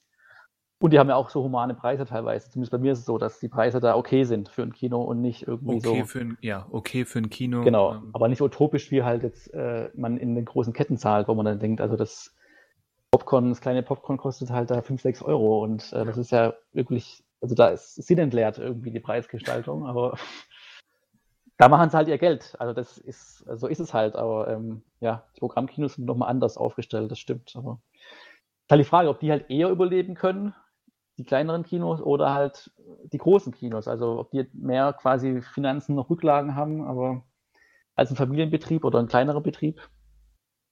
Aber das wird sich jetzt zeigen. Also ich habe jetzt noch kein Kino in der Nähe gehabt, was irgendwie jetzt total schließen musste oder ähm, droht zu schließen. Aber ja, ich habe hab eins, aber das bahnte sich schon vor Corona an. Okay, na gut. Dann ist es einfach so der letzte Stoß da noch gewesen. Ja. Und da ist auch noch nicht entschieden, oder zumindest mir ist noch nicht bekannt, ob das jetzt nur, ob das wirklich schließt oder ob das übernommen wird. Mhm, mh. Aber ich habe zum Beispiel gerade erfahren, äh, Zwinker, Zwinker, dass ähm, dieses Jahr noch ein, in Anführungszeichen, größerer Film erscheint, der eigentlich für nächstes Jahr geplant war. Also dass die, die Rede ist von Monster Hunter, da, da hieß es, der sollte eigentlich erst 2021 kommen und plötzlich kommt er, wenn er denn kommt, ähm, doch schon jetzt Dezember. Ist halt die Frage, ob man das, also ob die Kinos darin jetzt die Rettung sehen, aber ähm, Nein, klar, Rettung kannst, nicht. So kann es natürlich auch gehen. Aber Was, ähm, genau. ist ein größer Titel einfach, der genau, also vor allen Dingen Titel und er hat sich eben andersrum entwickelt. Genau statt, genau. statt die ganzen Filme, die jetzt verschoben werden, ist das einer, der irgendwie vorgezogen wurde. Zudem passt ja auch, dass wir jetzt in Deutschland quasi Ende Oktober diesen Hexen Hexen bekommen und Greenland, zwei Filme, die halt in Amerika direkt, also der eine, dieser Hexen Hexen, erscheint ja bei HBO Max in Amerika und der Greenland wurde auch direkt, glaube ich, als VOD jetzt irgendwie angekündigt und nicht mehr ins Kino. Und das sind aber zwei Filme, die jetzt hierzulande noch ins Kino kommen, weil man hier irgendwie zum einen HBO Max gibt es halt hier nicht. Ja. Und das Kino läuft, also man hat hier eher noch das Potenzial, dass man sieht, okay, die Zuschauer kommen noch und ähm, zumindest ein kleiner Teil. Deswegen geben wir denen auch was. Das ist das Problem jetzt vom November, dass ja der James Bond da ganz lange war und die ganzen Verleiher halt dann Angst vor dem hatten. Und der November jetzt halt so ein bisschen leer noch ist, aber man merkt, dass da vielleicht noch nach und nach so ein paar Filme reingezogen werden, weil da jetzt halt eine Lücke drin ist. Und, Ja. Aber es sind halt nur wieder die kleineren Filme. Also mal gucken, wie das, ob das wirklich was bringt, aber zumindest eine Auswahl wäre ja dann da. Ja, wo du das gerade sagst, aber der, da ist der Dezember ja für, für Kinos zu Zeiten von Corona relativ voll mit, wenn es denn, wenn's denn so stimmt. kommt. Ja. Mit Wonder Woman, Tod auf dem Nil, Monster Hunter, Croods 2 und der Prinz aus Zamunda 2 und Free Guy. Stimmt, ja. Wobei da ja also auffälligerweise mit Tod auf dem Nil und Free Guy so zwei Filme hat, die halt so noch so zwei Fox-Leichen sind, die halt Disney noch hat. Und ähm, die verpulvern sie halt jetzt irgendwie noch im Kino innerhalb von zwei Wochen. Aber es sind eigentlich Titel, die, so, wenn sie normal an, also wenn die im normalen Kinobetrieb anlaufen würden, glaube ich beide. Die einen, das eine halt durch Ryan Reynolds und Tod auf dem Nil, was irgendwie so, würde ich mal sagen, das Publikum so 40 plus einfach von den Schauspielern und von der Handlung her anspricht. Also die so ihr Publikum schon finden würden. Also es sind eigentlich schon gute Kinofilme. Also es ist jetzt nicht die Ja, Resterampe ich, oder sowas. Ich, ich schaue mal gerade, aber ähm, Mord im Orient Express hatte ja recht ordentliche Zahlen. Muss er ja, wenn, also wenn es, wenn es quasi die Fortsetzung kommt oder das, das ein anderes Buch noch verfilmt wird, dürfte der nicht schlecht gelaufen sein. Box Office Mojo sagt, Mord im Orient Express hat ähm, 350 Millionen weltweit eingespielt bei einem Budget von angeblichen 55 Millionen. Ja, das lässt sich ja sehen. Also Ja. das. Vor allen Dingen ist ja so ein Film 50 Millionen, das ist ja ein Budget, was versucht man ja im Kino vergeben. Also es gibt ja, das ist ja immer diese Klage von diesen Filmen, die so um die 50 Millionen oder weniger, 30 bis 80 kosten, gibt es aber nicht mehr, diese Ja. Filme. Genau. Weil es das. Publikum anscheinend nicht mehr gibt, das anschaut. Oder halt, dass sowas einfach bei Netflix landet oder halt direkt auf dem DVD-Markt. Aber ähm, ja, deswegen, ähm, genau, das Programm ist im Dezember eigentlich so gesehen, stand jetzt nicht schlecht, wenn es so kommt. Kann man sagen, vielleicht ist es zu viel, aber ähm, ich glaube, die Kinos sind froh, wenn sie auch mal ein bisschen Auswahl anbieten können, damit irgendwie jeder angesprochen wird und theoretisch jeder kommen kann. Die Frage ist halt, wird es angenommen? Aber das, Ja. ja. Aber ich glaube, ich, also je nach, ich habe jetzt nicht all, komplett auf dem Schirm, ähm, welches Studio zu was gehört, aber äh, so wie ich das überblicke, würde ich zum Beispiel so einen Free Guy jetzt in den, in den November ziehen, wenn er denn fertig ist. Das stimmt, also das wäre wär eine gute Technik, weil da ist jetzt halt, der November ist, wie gesagt, relativ frei und offen. Es würde sich lohnen, da hinzugehen, aber mal gucken, vielleicht passiert das ja noch. Und, und Monster Hunter braucht zumindest einen zweiten Trailer, weil der erste ja, äh, glaube ich, nicht so gut angekommen ist. Ja, irgendwas muss da noch passieren, ja, das ist ja, also, dann hat ja auch keiner auf dem Schirm, dass der überhaupt kommt noch dieses Jahr. Also ich wusste, also ich wusste, dass der gedreht wird und dass der in der Mache ist. Ich wusste aber auch zum, also gar nicht, ob der überhaupt schon fertig ist. Ja. Ähm, weil er auch irgendwie, ich weiß nicht, gab es mal ein Poster oder irgendwas, vielleicht nicht mal sowas, aber ähm, der kommt jetzt schon so ein bisschen aus dem Nichts und was bisher geboten wurde jetzt mit diesem einen kurzen Teaser, ähm, war jetzt noch ein bisschen wenig. Also wenn man guckt, dass Dune, die hatten ja, also theoretisch hatten die jetzt ja auch, wenn sie im Dezember gestartet werden, vier Monate vorher den ersten Trailer, aber da konnten sie jetzt ein bisschen mehr auffahren. Also ist ja auch ein anderer Budgetlevel nochmal. Aber ähm, da wurde zumindest mehr Aufse Aufmerksamkeit direkt als jetzt bei Monster Hunter. Und, ähm, es ist schon eine komische Art oder komischer Weg, ähm, Werbung zu machen, weil, also jetzt mal konkret auf diesen Film, jetzt nicht auf irgendwelche Veröffentlichungstaktiken oder die Zukunft des Kinos, aber mhm. ähm, als, als Verfilmung dieses Spiels. Es heißt ja, dass der eigentliche Film wirklich näher dran sein soll an den Spielen, als es dieser Teaser zu verstehen gibt, der ja eine Menge Kritik eingefahren hat, weil, weil wir da eben Leute mit moderner Militärtechnik rumgurken sehen, während Mhm. das Spiel eben daraus besteht, ähm, aus eben diesen erlegten Monstern dann Knochenwaffen und so weiter zu machen. Und das heißt, dass der Film darauf definitiv eingeht und so wird. Dann ist eben die Frage, warum ist der erste Teaser, das erste Bildmaterial zu diesem Film ähm, so eine Szene, die einen komplett falschen Eindruck erweckt? Ja, das ist eine Frage, die, äh, ja, würde man gerne eine Antwort zu hören, weil die Frage ist auch, wen also wen wollen sie damit ansprechen? Anscheinend ja nicht die Leute, die das Spiel gespielt haben. Und, Nee, offenbar ähm, nicht. Obwohl man, bei, obwohl man davon ausgehen muss, dass, dass diese eingebaute Fanbase, wie man ja immer so schön sagt, mit der Grund ist, warum das Spiel überhaupt erst Ja, verfilmt genau. werden soll. also Aber die ja mit dem ersten bewegten Bildmaterial zu verscheuchen, ist halt irgendwie eine sehr komische Taktik. Ja. Komisch. Vor allem, wenn der Film anscheinend ja ähm, näher am Spiel sein soll, also wieder eher was für die Fans ist, aber ähm, ja, das ist eine komische Vorgehensweise. Also, ja. Mal gucken, was da noch so kommt. Also, wenn er wirklich dann im Dezember startet, was dann bis dahin noch irgendwie gezeigt wird oder wie das Ganze verkauft wird. Ja. sonst könnte es irgendwie äh, trotz, also auch mit Corona-Bedingungen nochmal trotzdem äh, ein Riesenflop dann sein, weil halt irgendwie gar niemand davon an, sich angesprochen fühlt oder interessiert ist an dem Ganzen. Ja, also ein Flop komplett unabhängig von Corona. Ja. Kann man nicht alles in die Schuhe schieben dann. Nee, aber das werden sie. Ja, das ist natürlich einfach. Vielleicht ist ja auch der Film so schlecht, dass sie denken, also wir bringen den jetzt, sondern dann kann man sagen, der lief halt nicht so gut wegen Corona einfach. Und nicht, weil er schlecht ist. Ja, kann man dann vielleicht noch steuerlich irgendwie abschreiben. Stimmt. Aber wobei ich jetzt zum Beispiel denke, also der Prinz aus Zamunda 2, glaube ich jetzt auch nicht, dass der kommt im Dezember, weil dazu gibt es ja noch weniger. Da gibt es nicht mal eine Szene bisher oder ein stimmt, Poster. Stimmt. Also der steht wohl da noch irgendwie drin überall, aber ähm, ja, glaube ich jetzt auch nicht, dass der noch. Also ich weiß nicht, warum der überhaupt nicht offiziell schon verschoben wurde oder warum dann nicht, wenn er nicht verschoben werden soll, noch nichts gemacht wurde, weil der wird ja schon fertig sein. Also ich weiß nicht, ob der große Effekte hat, die jetzt irgendwie da eingesetzt werden, aber. Ja, ähm, Eddie Murphy wird digital verjüngt. So Irishman-mäßig. Er zieht sich ja lieber gern Masken an und sowas oder Make-up-Effekte macht er lieber. Stimmt, du hast recht. Und die müssten ja im Nachhinein schon passiert sein eigentlich. Also die aber also den sehe ich jetzt nicht mehr am Weihnachten kommen, aber gut, wenn er doch kommt, okay, aber ist mal abzuwarten. Also wenn ich jetzt diese Auswahl sehe, wüsste ich jetzt auch nicht spontan, welchen Film ich von den allen jetzt unbedingt in, aber zumindest in einem normalen Jahr wäre das auch so eine okaye Auswahl. Auch ja, wenn natürlich, wenn man im normalen Jahr wäre halt da noch Dune dabei gewesen und genau. West Side Story und ähm, das wäre nochmal andere Kaliber einfach gewesen auch. Ja, West Side halt Story war ja auch so ein Fall. Ein großes, großer Steven Spielberg-Film, einer der größten Titel für die ja. anstehenden Oscars und wir hatten noch gar nichts, nicht mal Bilder. Stimmt. Dann gab es die Mini-Kontroverse, wo noch keiner weiß, wie sie damit umgegangen sind, mit Ansel Elgort, der zumindest zwischenzeitlich Stimmt, mal so, ja. so ein kurzes, so einen kurzen MeToo-Vorfall hatte, der dann aber auch irgendwie untergegangen ja. ist. Ich weiß gar nicht, ob sich das aufgeklärt hat oder ob es einfach nur durchgesickert ist. Und plötzlich wird der Film um ein ganzes Jahr verschoben.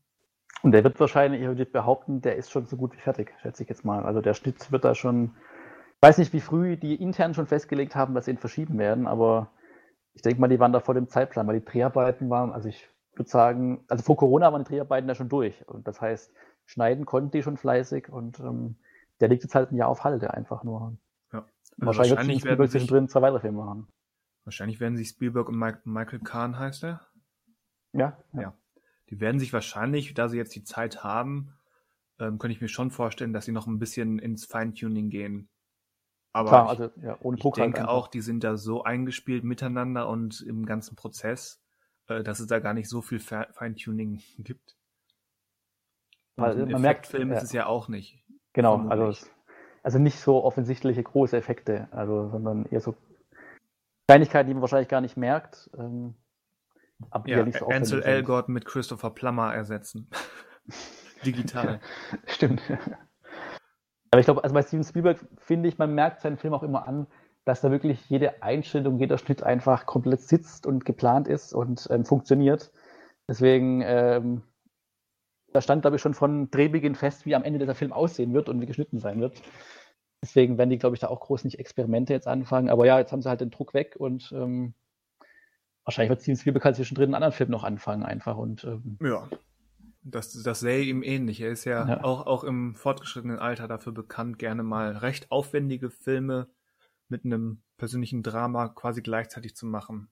Also ich glaube zuletzt hier ähm, The Papers mhm, und, ja, und, und äh, Ready Player One war ja auch quasi gleichzeitig Stimmt. Also ich glaube, die Dreharbeiten des einen waren beendet, dann ging, ging dann in die Nachproduktion und dann hat er mal eben den anderen gedreht.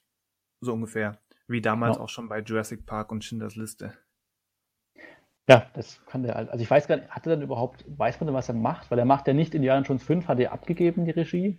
Aber man weiß ja noch nichts bei ihm, ne, was er danach macht oder was. Also er hatte immer vier, fünf Projekte am Laufen, wo gemeint wird, die könnte er machen, also Regie führen. Ja. Aber ähm, ich glaube, konkret ist es noch nicht bekannt, was er macht. Aber nee, mir gerade auch nicht. Ich sage gerade auch nicht so die Zeit, große Projekte anzukündigen. vielleicht, weil es einfach schwierig gerade ist. Aber Nee. Wahrscheinlich kann er jetzt ähm, nochmal genau sortieren, was er will und kann und möchte.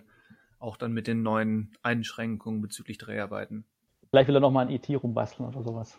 Mhm. In der Zeit. Das hat er ja zum Glück eingesehen, recht schnell, Ja. dass das keine gute Idee war. Aber wenn jetzt wieder langweilig wird, vielleicht fängt er an. Vielleicht will er beim weißen Hai einen digitalen Hai einsetzen. Das bezweifle ich. Beim Zoom-Meeting mit George Lucas äh, haben die zwei irgendwie drauf gekommen. Ich hab da was. Ich hab da was. Hm. Naja, Ja, kann man vielleicht nicht ausschließen, aber wie gesagt, na, nachdem er bei E.T. zum Glück irgendwann wieder Vernunft erlangt hatte, äh, kann ich mir nicht vorstellen, dass er jetzt nochmal so einen Blödsinn anfängt. nee, also vor allen Dingen muss man auch bei ihm ja sagen, wo soll er es denn machen? Weil die Jurassic Park-Filme, die beide er gemacht hat, die sehen heute noch gut aus. Also die kann er gar nicht verbessern, weil die, wie er die umgesetzt hat, äh, zu dem Zeitpunkt, das funktioniert auch heute eigentlich noch. Also mir fällt es auch gar nicht so ein Film ein, auch sowas wie Krieg der Welten funktioniert heute auch noch von den Effekten her, würde ich jetzt behaupten. Ähm, deswegen Das würde ich, meiste ja. Würde ich jetzt sagen, dass äh, er hat jetzt gar nicht so die Filme vorliegen, wo man sagen kann, er kann jetzt nochmal an den Effekten schrauben. Beste, was er machen könnte, wäre ja, was heißt Beste? Ähm, anbieten würde sich ja sowas wie jetzt, wenn er Tim und Struppi 2 machen würde, den er eigentlich nicht machen will, sondern Peter Jackson. Aber da könnte er einfach im Studio drehen mit äh, einer minimalen Anzahl an Schauspielern und ähm, hätte dann am Ende einen fertigen Film. Oder halt, also wenn da Interesse bestehen würde. Aber tut's ja nicht. Es ist ja auch schon die Fortsetzung ewig in Planung. Und äh, ich glaube, die kommt jetzt auch nicht mehr, aber eigentlich sollte ja der zweite Teil von Peter Jackson kommen. Aber Steven Spielberg ging ja auch, also wäre er mit drin gehangen trotzdem irgendwie als Produzent oder ähm, künstlerische Überwachung, was auch immer. Ja. Das wäre eine Möglichkeit eigentlich, aber auf die Idee, Idee kam noch keiner. Außer James Cameron, der halt äh, fleißig dreht und dreht in Neuseeland. Ja, der, Und- kommt, der kommt wahrscheinlich mit, mit sieben neuen Avatars um die Ecke. Ja. Und Disney weiß gerade nicht mehr, wie viele Weihnachten sie noch blockieren sollen für Avatar. Ja, und die, die schieben halt neue Star Wars immer weiter nach, hinter, nach hinten. Ja, weil die denken halt, Avatar ist eine sichere Bank, aber ähm, ja, wer weiß, vielleicht haben sie im zweiten Teil dann so ihr böses Erwachen, das nicht mehr funktioniert. Ja, das wird ja auch so ein Fall. Aber Aber auch, der wurde ja auch verschoben. Der hätte ja auch nächstes Jahr 2021 kommen sollen, Avatar 2, und jetzt kommt er erst Weihnachten 2022. ja, Also das, ähm, da sieht man, als wenn der fünfte Teil rauskommt, denkt man sich schon selber, okay, da bin ich aber auch schon ganz schön alt bis dahin. Also und vor allen Dingen James Cameron ist ja, wird ja auch nicht jünger. Also der muss ja auch irgendwie denken, also wenn er jetzt noch sieben Jahre an diesen Projekten sitzt, dann macht er wirklich auch nichts anderes mehr in seinem Leben. eben. Also eben, Leute, Leute, die in Avatar 2 gehen, können, können fast sagen, ist jetzt natürlich ein bisschen übertrieben, aber die können fast sagen, ich war damals mit meinem Elternteil X im Kino und jetzt gehe ich mit meinem Kind X in Teil 2. Gefühlte 20 Jahre später.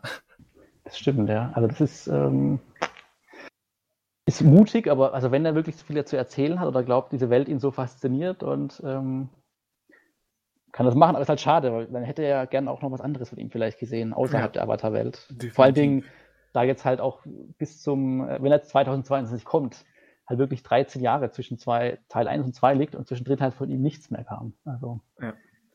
Gut, war nach zwischen äh, Titanic und Avatar ja genauso. Da waren es dann, glaube ich, elf Jahre oder dann kam 97, 98 war, glaube ich, und 9, 2009 kam Avatar raus. Da kam ja zwischen auch nichts außer Dokumentationen und sowas. Aber ist halt schade bei so einem, der sehr unterhaltsame Blockbuster machen kann. Ja, kann. Und das ein bisschen mit, mithelfen bei, bei Alita oder beim neuen Terminator zählt ja auch nicht. Nicht wirklich. Zumindest bei Terminator, weil Alita habe ich noch nicht gesehen, aber bei Terminator hat es jetzt auch nicht wirklich viel gebracht. Ja, den habe ich noch nicht gesehen bei Alita. Okay. Man könnte unterstellen, dass man merkt, dass da so ein bisschen die, die, oder dass, dass ein Cameron da so ein bisschen dafür gesorgt hat, dass es so eine vernünftig erzählte Grundgeschichte ist, die funktioniert. Die Mhm. nicht super Okay. originell ist, aber die funktioniert. Das kann man erkennen. Okay. Ansonsten Ja, erkennt das- man da nicht viel Cameron. Ja, aber das, also Cameron, da, über den sprechen wir erst wieder in zwei Jahren, wenn es Ja, gut genau. läuft. Bis mehr als zwei Jahre. Das ist halt, ja. Ja, aber trotzdem steht uns ja ähm, 2021 mit den ganzen Verschiebungen irgendwie theoretisch eine Menge bevor. Genau, weil, weil die theoretisch. Kinowelt ja. hat ja jetzt fast, also natürlich nicht alles, aber sagen wir mal 70 Prozent von so einem Kinojahr wurden ja jetzt verschoben. So Pi mal Daumen. ja, so kann man sagen, ja. Und so ein bisschen wird ja auch weiter produziert. Also zum Beispiel Paul Thomas Anderson ist wieder am Drehen. Ja. So, so ein paar Sachen waren ja so halb gedreht, sei es der neue Edgar Wright, neuer Guillermo del Toro. Ja. Das heißt, 2021 steht uns, stehen uns dann die, die Masse von gefühlt anderthalb Kinojahren bevor. Ja gut, also das ganze Kino, also die zweite Kinojahreshälfte aus diesem Jahr ist ja, was die großen Filme betrifft, komplett im nächsten Jahr jetzt drin. Und teilweise sind ja auch noch Titel, die nächstes Jahr kommen sollen, sind ja auch noch da. Das heißt, wenn nächstes Jahr wirklich äh, der Betrieb normal läuft, kommen da einige Titel. Und ähm, ja.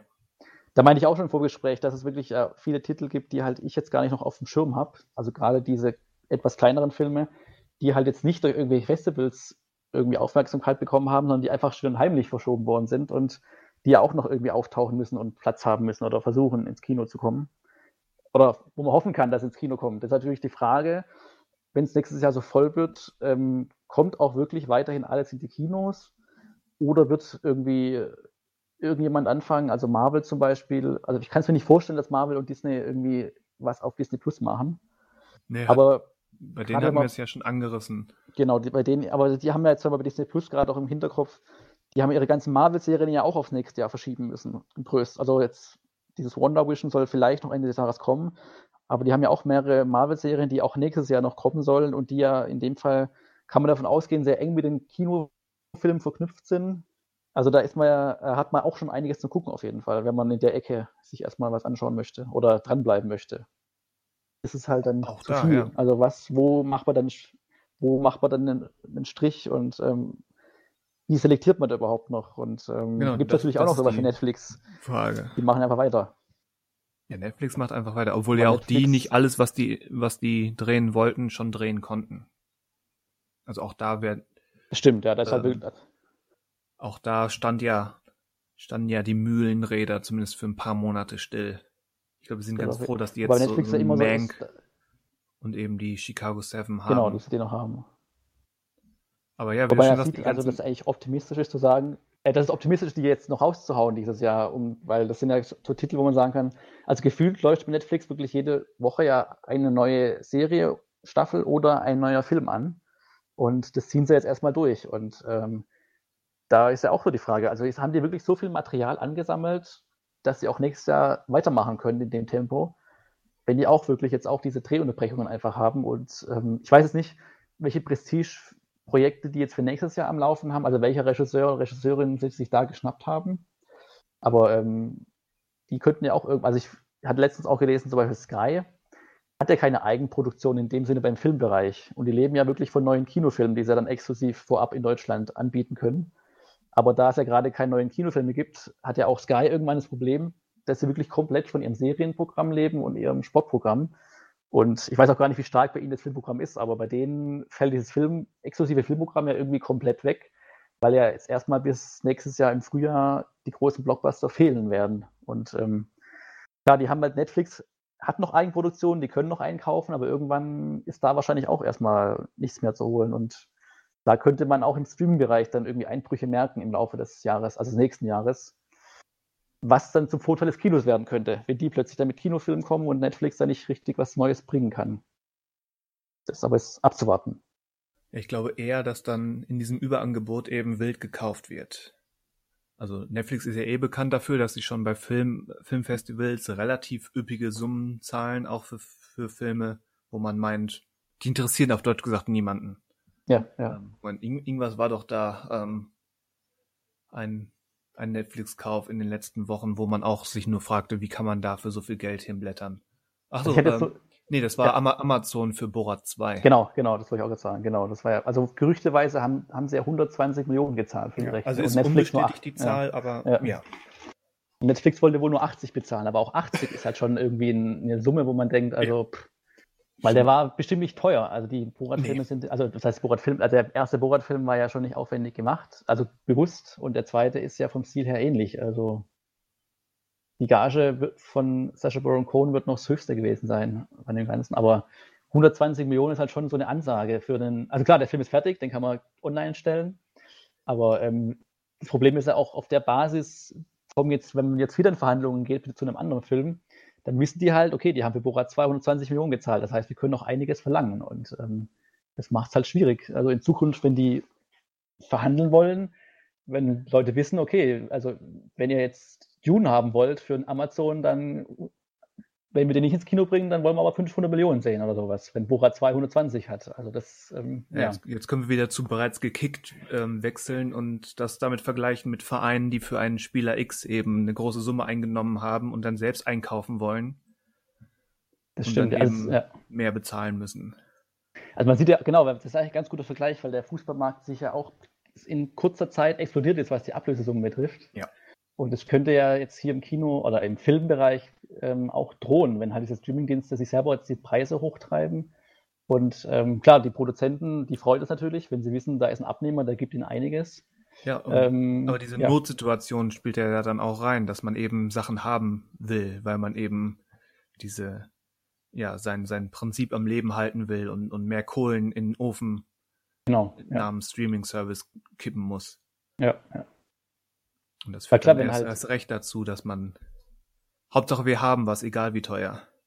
Deswegen ist im normalen Kinobetrieb, wenn halt ein Marvel-Film normal so die Milliarde einspielt, ist halt die Frage, wann erreicht denn ein Disney Plus Abonnent, also wie, wie viel Abonnenten muss man haben, dass es sich lohnt, den Film nicht ins Kino zu bringen? Oder äh, wenn man jetzt halt ein fremdes, also wenn jetzt quasi ein Film eingekauft wird, nehmen würde ins Kino für das Studio, ähm, da muss natürlich der Streamingdienst mindestens genauso viel bieten, dass es sich lohnt, nicht ins Kino zu gehen. Also ähm, deswegen, diese großen Filme sehe ich noch nicht bei den Streamingdiensten, weil ich da noch nicht so genau sehe, dass da wirklich für alle Beteiligten ein ähnlicher Gewinn rausspringt wie in einer normalen Kinolaufzeit. Also bei den großen Filmen jetzt. Vor allem, weil, ich, ja. vor allem ja. weil Filme ja an einem Abend dann vorbei sind. Genau. Ja. Und ähm, ich glaube, für, für die Streaming-Dienste sind dann eher so Sachen wie jetzt der Snyder Cut interessant, die ja. man dann auch äh, als Veröffentlichung über so einen Monat strecken kann. Und um dann quasi die Leute zu zwingen, noch einen zweiten Monat dran zu hängen, um alles zu sehen. Genau, die werden bestimmt nicht Anfang eines Monats starten, sondern Mitte eines Monats, dass sie mindestens einen zweiten Monat mit reinnehmen können. Gut, glaub, aber, ja. aber es wird doch eh, also ich schätze auch bei, bei HBO Max oder so, ähm, sind Monate ja nicht, nicht kalendarische Monate, sondern Zeitmonate, oder? Stimmt, das äh, also ich weiß nicht, aber ist ein, wäre logisch, ja, dass man nicht bis zum ersten des Monats, sondern ab dann, wenn man halt bucht. Genau. Also, ja. also spielt es keine Rolle, wann sie das im Monat ähm, veröffentlichen, aber sie werden es eben so veröffentlichen, dass ein Monat oder dass, dass man halt ja zwei, zwei genau. Monatsbeiträge genau. zahlen muss. Genau, und ich denke, ja. solch, und ich denke, solche Sachen eben mit mehr Miniserien oder ganzen Serien ähm, wird, wird für die Streaming-Service auch die großen dann ähm, so der, der springende Punkt sein, wie eben Disney mit den ganzen Marvel-Serien, die dann eben auch mit ihren acht Folgen auf acht Wochen gestreckt werden. Ja, deswegen mal gucken, ob Netflix auch noch so lange, also ist klar ihr Markenzeichen, aber ob sie dranbleiben zu sagen, unsere eigenen Serien veröffentlichen wir komplett oder dass sie halt auch irgendwann dieses Wochenmodell einführen. Aber bei, um manchen, halt den Inhalt zu bei manchen Folgen machen sie das doch. Ich meine, ich weiß jetzt nicht genau, ob das dann nur die Originals oder eben die gerade nicht sind, aber bei manchen Netflix-Serien. Ähm, also ich weiß nur von, von Serien wie jetzt zum Beispiel Star Trek Discovery und sowas, aber das sind halt eingekaufte Serien, die halt auch quasi in Amerika parallel wöchentlich ausgestrahlt werden. Ja. Aber eine, also eine Netflix-Eigenserie fällt mir jetzt gar keine ein, die. Ja, mir auch nicht, aber ich meine, ich bei, beim Durchscrollen heißt es immer wieder ähm, jeden Montag oder so eine neue Folge. Aber ähm, ich glaube, ich habe bisher, noch, ja. bisher noch keine erwischt. Aber das ist wahrscheinlich, also es wäre halt so eine Technik, weil es, bei Disney Plus weiß man halt, die haben halt nicht so viele Eigenproduktionen bisher. Deswegen ist es mehr als logisch, dass sie natürlich neue Staffel von The Mandalorian nicht komplett die acht Folgen online stellen, sondern halt das auf acht Wochen ziehen einfach, um die Leute zu halten. Und ähm, klar, könnt ihr natürlich auch warten neun Wochen und dann sich die komplette Staffel an einem Abend anschauen und nicht acht Wochen lang zuschauen, aber man will ja heute auch immer der Erste sein, der was sieht und äh, nicht so lange ja. warten, bis alle es gesehen haben. Also da, darauf wird ja eh spekuliert, für die Leute, die es sofort sehen wollen. Genau. Leute, die erst, keine Ahnung, drei Monate später das gucken, sind, glaube ich, in der Kalkulation ähm, vernachlässigbar. Genau, die werden auch gar nicht mehr gezählt dann. Also die sind, also ja. Also wenn was erfolgreich ist, wird es ja kurz nach Serienstart oder Filmstart, die Zahlen stimmen dann halt oder die sind wichtig. Und was danach passiert ist, glaube ich, also Schläferhits für Netflix kam jetzt auch noch nicht unter so richtig. Der, der Kinowald vor lauter Bäumen quasi 2021. Zumindest stand jetzt. Da mal gucken, wie sich alles äh, in der richtig, also in der realen Welt entwickelt und ja, das ähm, nehme ich auch. Wie halt dann überhaupt ja, wie dann reagiert wird seitens der Verleiher und der Studios und so weiter. Und wir gehen ja jetzt von einer halbwegs vernünftigen Zukunft aus, dass irgendwann im Sommer nächsten Jahres eine annähernde Normalität vielleicht wieder eingekehrt ist. Sowohl was Corona betrifft, als auch ähm, gerade in den USA. Und wir reden ja zu 80 Prozent von amerikanischen Filmen. Ja, ja. Ähm, da dann auch politisch, da steht ja auch noch eine Wahl an, die einiges ja, stimmt. verändern ja. könnte. Liegt nicht in unseren Händen. Wir können nur. Nee, das liegt definitiv nicht in unseren Händen. Ist, ja.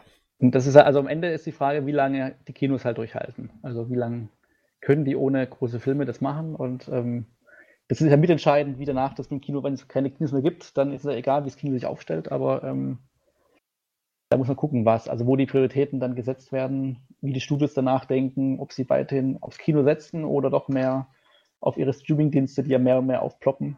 Ja. Ja, wie gesagt, das ist eine Entwicklung, die ja vor, war vorhersehbar, dass es sich so entwickelt, aber es wird halt gerade alles beschleunigt ein bisschen. Da müssen wir mal gucken, wie das alles weitergeht. Also, also es wird auf jeden Fall nicht an neuen Filmen mangeln, ob jetzt im Kino oder äh, auf den Diensten. Äh, auf, auf längere Sicht erstmal. Also da ist jetzt schon einiges, was quasi halbfertig oder im Dreh ist, was auf jeden Fall noch äh, ein, zwei Kinojahre füllen wird. Hey, das, wir haben noch ein, zwei, vielleicht drei Kinojahre. Das wird ja auch gedreht. Film, also, Filmwirtschaft. Also wenn man jetzt sowas guckt wie Batman wird ja jetzt, also da gab es einen Vorfall, aber es wird ja weiter gedreht. Der neue Jurassic Park äh, wird gedreht, äh, Mission Impossible wird gedreht. Also das, auch die großen Filme können gerade drehen. Also es ist jetzt nicht so, dass plötzlich nichts mehr möglich sei. Also ähm, das stimmt. Das ist durch alles unter Vorsichtsmaßnahmen. Wahrscheinlich ist der Dreh dann vielleicht ein bisschen verlangsamt, aber ähm, es ist ja nicht so, dass gerade alles stillsteht. Also die Produktionen laufen ja schon noch weiter an, aber ähm, auch bei den großen Filmen. Aber klar, auf längere Sicht, wenn es natürlich noch länger jetzt dauert, bis große Filme weiter anlaufen, ist, äh, würde man auch abwarten, neues Material zu produzieren, weil man dann einfach nicht das Geld hat, weil einfach Einnahmen fehlen erstmal jetzt auch aktuell. Ja, über kurz oder lang besteht die, die Zukunft des Films nur aus Avatar. Stimmt, ja. Also, das ist natürlich das Riesending. Ja, das kann auch wenn, sein, dass wir sonst nichts doch früher sehen. Ja, die wenn wir sonst nichts Fall. haben, haben wir wenigstens Avatar. Zwölf Stück davon. Ja. Vielleicht jeden Monat ein. Vielleicht kommen alle 2022 dann am Stück. Nee, halt alle zwei also, Jahre genau, also, aber fertig sind sie zumindest. Cameron, James Cameron könnte dann sagen, wenn ihr ihn wollt, morgen könnt ihr ihn haben. Für 50 Dollar. Ja. Beim nächsten Super Bowl kommt dann die Werbung für Avatar 2 und dann steht dran äh, Tomorrow on bla bla bla. Fertig. Du meinst dann der Super Bowl ja. 22? Ja, oder 23, 24, ist alles möglich, je nachdem, wo wir dann sind und wo die Verschiebungen sich äh, weiterentwickelt haben. Weil ich weiß gerade gar nicht, wie es sportlich in den USA aussieht, aber ich glaube, der Super Bowl 21 findet in der Form nicht statt.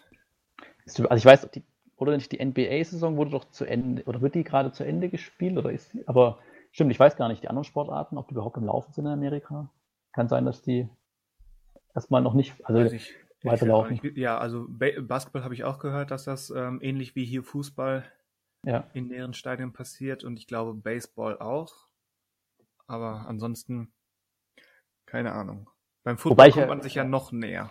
Das stimmt, ja. Und bei, also weil ich beim Fußball jetzt auch so die Tendenz spüre, dass gerade jetzt so diesen eng gepackten Kalender ich irgendwie so in, jetzt nicht ein paar Monaten, ein paar Wochen schon sehe, dass sich das teilweise selber aufhebt, weil so viele Mannschaften dann so kleinere Corona-Fälle haben und die Mannschaften in Quarantäne müssen, ja. dass dann teilweise entweder Spiele halt ausfallen müssen oder äh, verschoben werden müssen oder irgendwie anders äh, dann mit 0-3 für die Mannschaft, die da ist, äh, ausgehen. Oh Gott.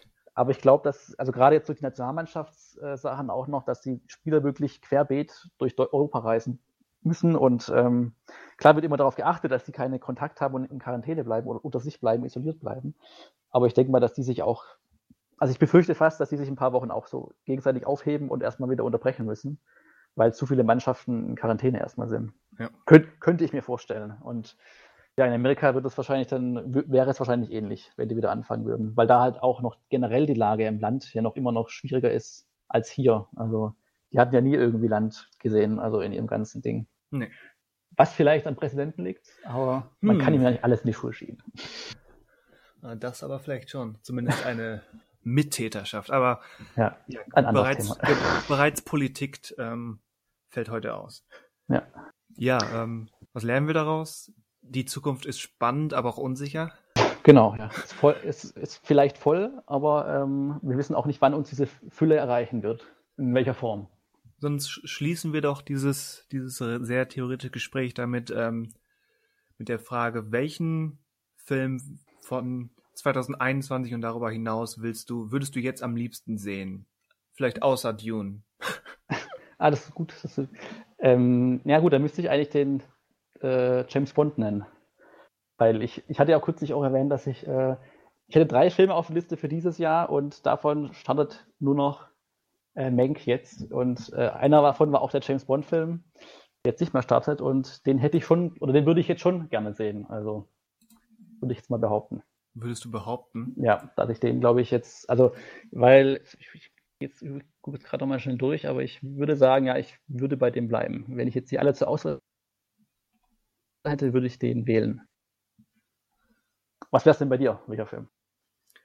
Ähm, ja, wie gesagt, immer so hin und her gerissen zwischen was Großem und den kleineren. Aber ich glaube. Ähm, ich bin jetzt bei den genau, ich war jetzt nur bei den Großen eigentlich, aber ja, das stimmt natürlich. Da wäre die Auswahl nochmal größer dann. Ja, bei den größeren, ich habe ja Dune selbst ausgeschlossen und dann wäre es ja. wahrscheinlich. Nee, Bond wäre es nicht. Ich glaube eher, dass es dann, ähm, dass es dann der nächste Mission Impossible wäre. Ja, der, der wäre bei mir auch in der engeren Auswahl, stimmt, weil der letzte wirklich ähm, sehr, sehr gut war und ähm, die letzten beiden. Ja. Ich meine, streng genommen sind die letzten drei alle gut, aber gerade die beiden von Christopher McCrory. Ähm, Ach stimmt, der hat die letzten beiden, stimmt, der hat nicht letzten, der hat ja schon letzt, genau, der hat ja schon zwei gemacht und jetzt macht er wieder. Ja, ja stimmt, ja, ja. Also, was die Größe betrifft, wäre das etwas. Mhm. Oder auch, ähm, das ist so ein, so ein mittelgroßer, würde ich sagen, der, der Green Knight von David Lowery hat mich sehr, Stimmt. sehr angesprochen. Den gibt es ja auch noch. Ja, von dem weiß man ja auch. Also hatte der oder hat der einen offiziellen neuen Termin schon im nächsten Jahr? Also im Kino statt? Wüsste ich jetzt gar nicht. Dass, nee, aber stimmt. Nicht. Aber der hatte stimmt. ja Anfang des Jahres noch vor, vor ja, so richtig ja. Corona seinen, stimmt, seinen ja. Trailer und dann, ja. Dann natürlich äh, The, The French Dispatch. Ähm, ja, stimmt, der ist ja auch ohne Termin irgendwie. Und dann möchte ich aber auch sehr, sehr gerne sehen ähm, Bergman Island von Mia Hansen Love. Die Dann hast du, glaube ich, dann auf Filmhoffnung für dieses Jahr, glaube ich, gehabt auf der Liste. Mit, äh, kann, kann, ja, meine, ich glaube auch. meine mich zu erinnern. Ja. ja. Eben so ein, so ein Festivaltitel, der vielleicht irgendwann noch in die kleinen Kinos kommt. Ja, ich glaube, das ist, das wären so meine Titel so von groß zu mittelgroß zu klein. Die ich ja, dann bleibt zu hoffen, dass die kommen auch nächstes Jahr. Ja, also drei von den genannten kommen in irgendeiner Form bestimmt. Kommen werden wahrscheinlich alle, aber ähm, die Frage ist halt wann. Die Frage ist wann und in welcher Form. Ja. Und Mission Impossible ist ja zumindest ähm, im Dreh. Also da weiß man ja, dass die da drehen. Ja, da, da habe ich bei, bei Twitter ähm, so ein Foto gesehen mit der, mit der Beschreibung, was macht eigentlich gerade Christopher McQuarrie? Stimmt, genau. da waren da auch, Fotos, ja. wo er oben auf dem Zug hockt und dreht. Ja. Auf einem fahrenden Zug. Es gibt auch dann Aufnahmen davon, wie jemand quasi im Auto vorbeifährt und filmt und Tom Cruise sitzt gerade auf dem Zug und winkt ihm dann zur Zugrade in der Pause irgendwie, wo man denkt, also sie drehen da auf dem fahrenden Zug alle und keiner ist gesichert und äh, aber ja, warum ja. nicht? Also wenn, wenn, wer nicht, wenn Tom Cruise und Richtig. wenn das ganze Crew dann noch von angesteckt wird, dass sie auch sich da so Waghalsdistanz mitmachen, warum nicht? Okay. Ja. ja, spannender und unsicherer Blick in die Kinozukunft. Wir bleiben optimistisch, aber ähm, mit Bedacht. Mit Bedacht. Ja, mit vorsichtiger Bedacht. Genau. Ja, unsere, unsere Zukunft sagt, dass wir uns nächste Woche wiedersehen äh, oder hören. Bis dahin schaue ich Akte X, Akte X fertig und Walking Dead und so weiter. Richtig. Du, du hast Akte X fertig. Ich, ich habe vielleicht Madman fertig. Das war ja eigentlich meine Ankündigung noch für den für dieses Jahr damit anzufangen. Aber du hast noch nicht mit angefangen, oder? Nein. Nur, okay. Aber ich werde das jetzt in drei Tagen durchziehen. ja, auch, warum nicht? Dabei wollte ich eigentlich ähm, jetzt gleich nach dem Podcast die letzte Folge Boys gucken und dann entweder auch noch heute oder morgen mit ähm, Haunting in Bly Manor anfangen. Stimmt, dies ist auch gestartet, ja. Genau. Da sieht man ja, trotz allem hat man genügend zu schauen. Also Richtig. auch genügend Neues zu schauen. Also also wenn, wenn man sich hier beschwert von wegen, was kommt denn noch und alles, alles wird verschoben, irgendwie ist es doch äh, meckern auf hohem Niveau, weil zu gucken gibt immer noch eine Menge. Also meine Watchlisten sowohl bei Netflix als auch bei Prime Video werden nur bedingt kürzer. Ja, das stimmt. Also es sind halt alles keine, also Kinos haben halt von dem alle nichts. Aber Nee. ähm, ja. Aber so vereinzelt war ich ja jetzt auch mal regulär wieder im Kino. Wenn denn was Passendes läuft und ich gerade passend Zeit habe. ja, ja, das sind so die Dinge, die halt da auch noch mit reinspielen. Aber haben wir ja alles thematisiert. Richtig. Ja, in diesem Sinne, ähm, vielen Dank fürs Zuhören und bis nächste Woche. Bald. Adios zusammen. Tschüss, tschüss.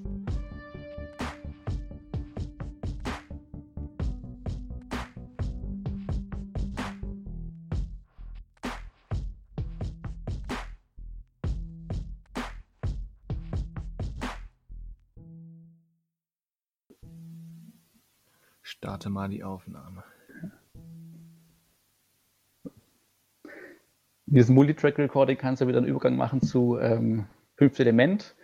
Und dann bist du schon bei Mila Jovovich und dann sind wir schon wieder bei Monster Hunter und können direkt weitermachen. Es hat ja letztes Mal auch nicht funktioniert mit meinem ähm, Lilo Dallas Multitrack.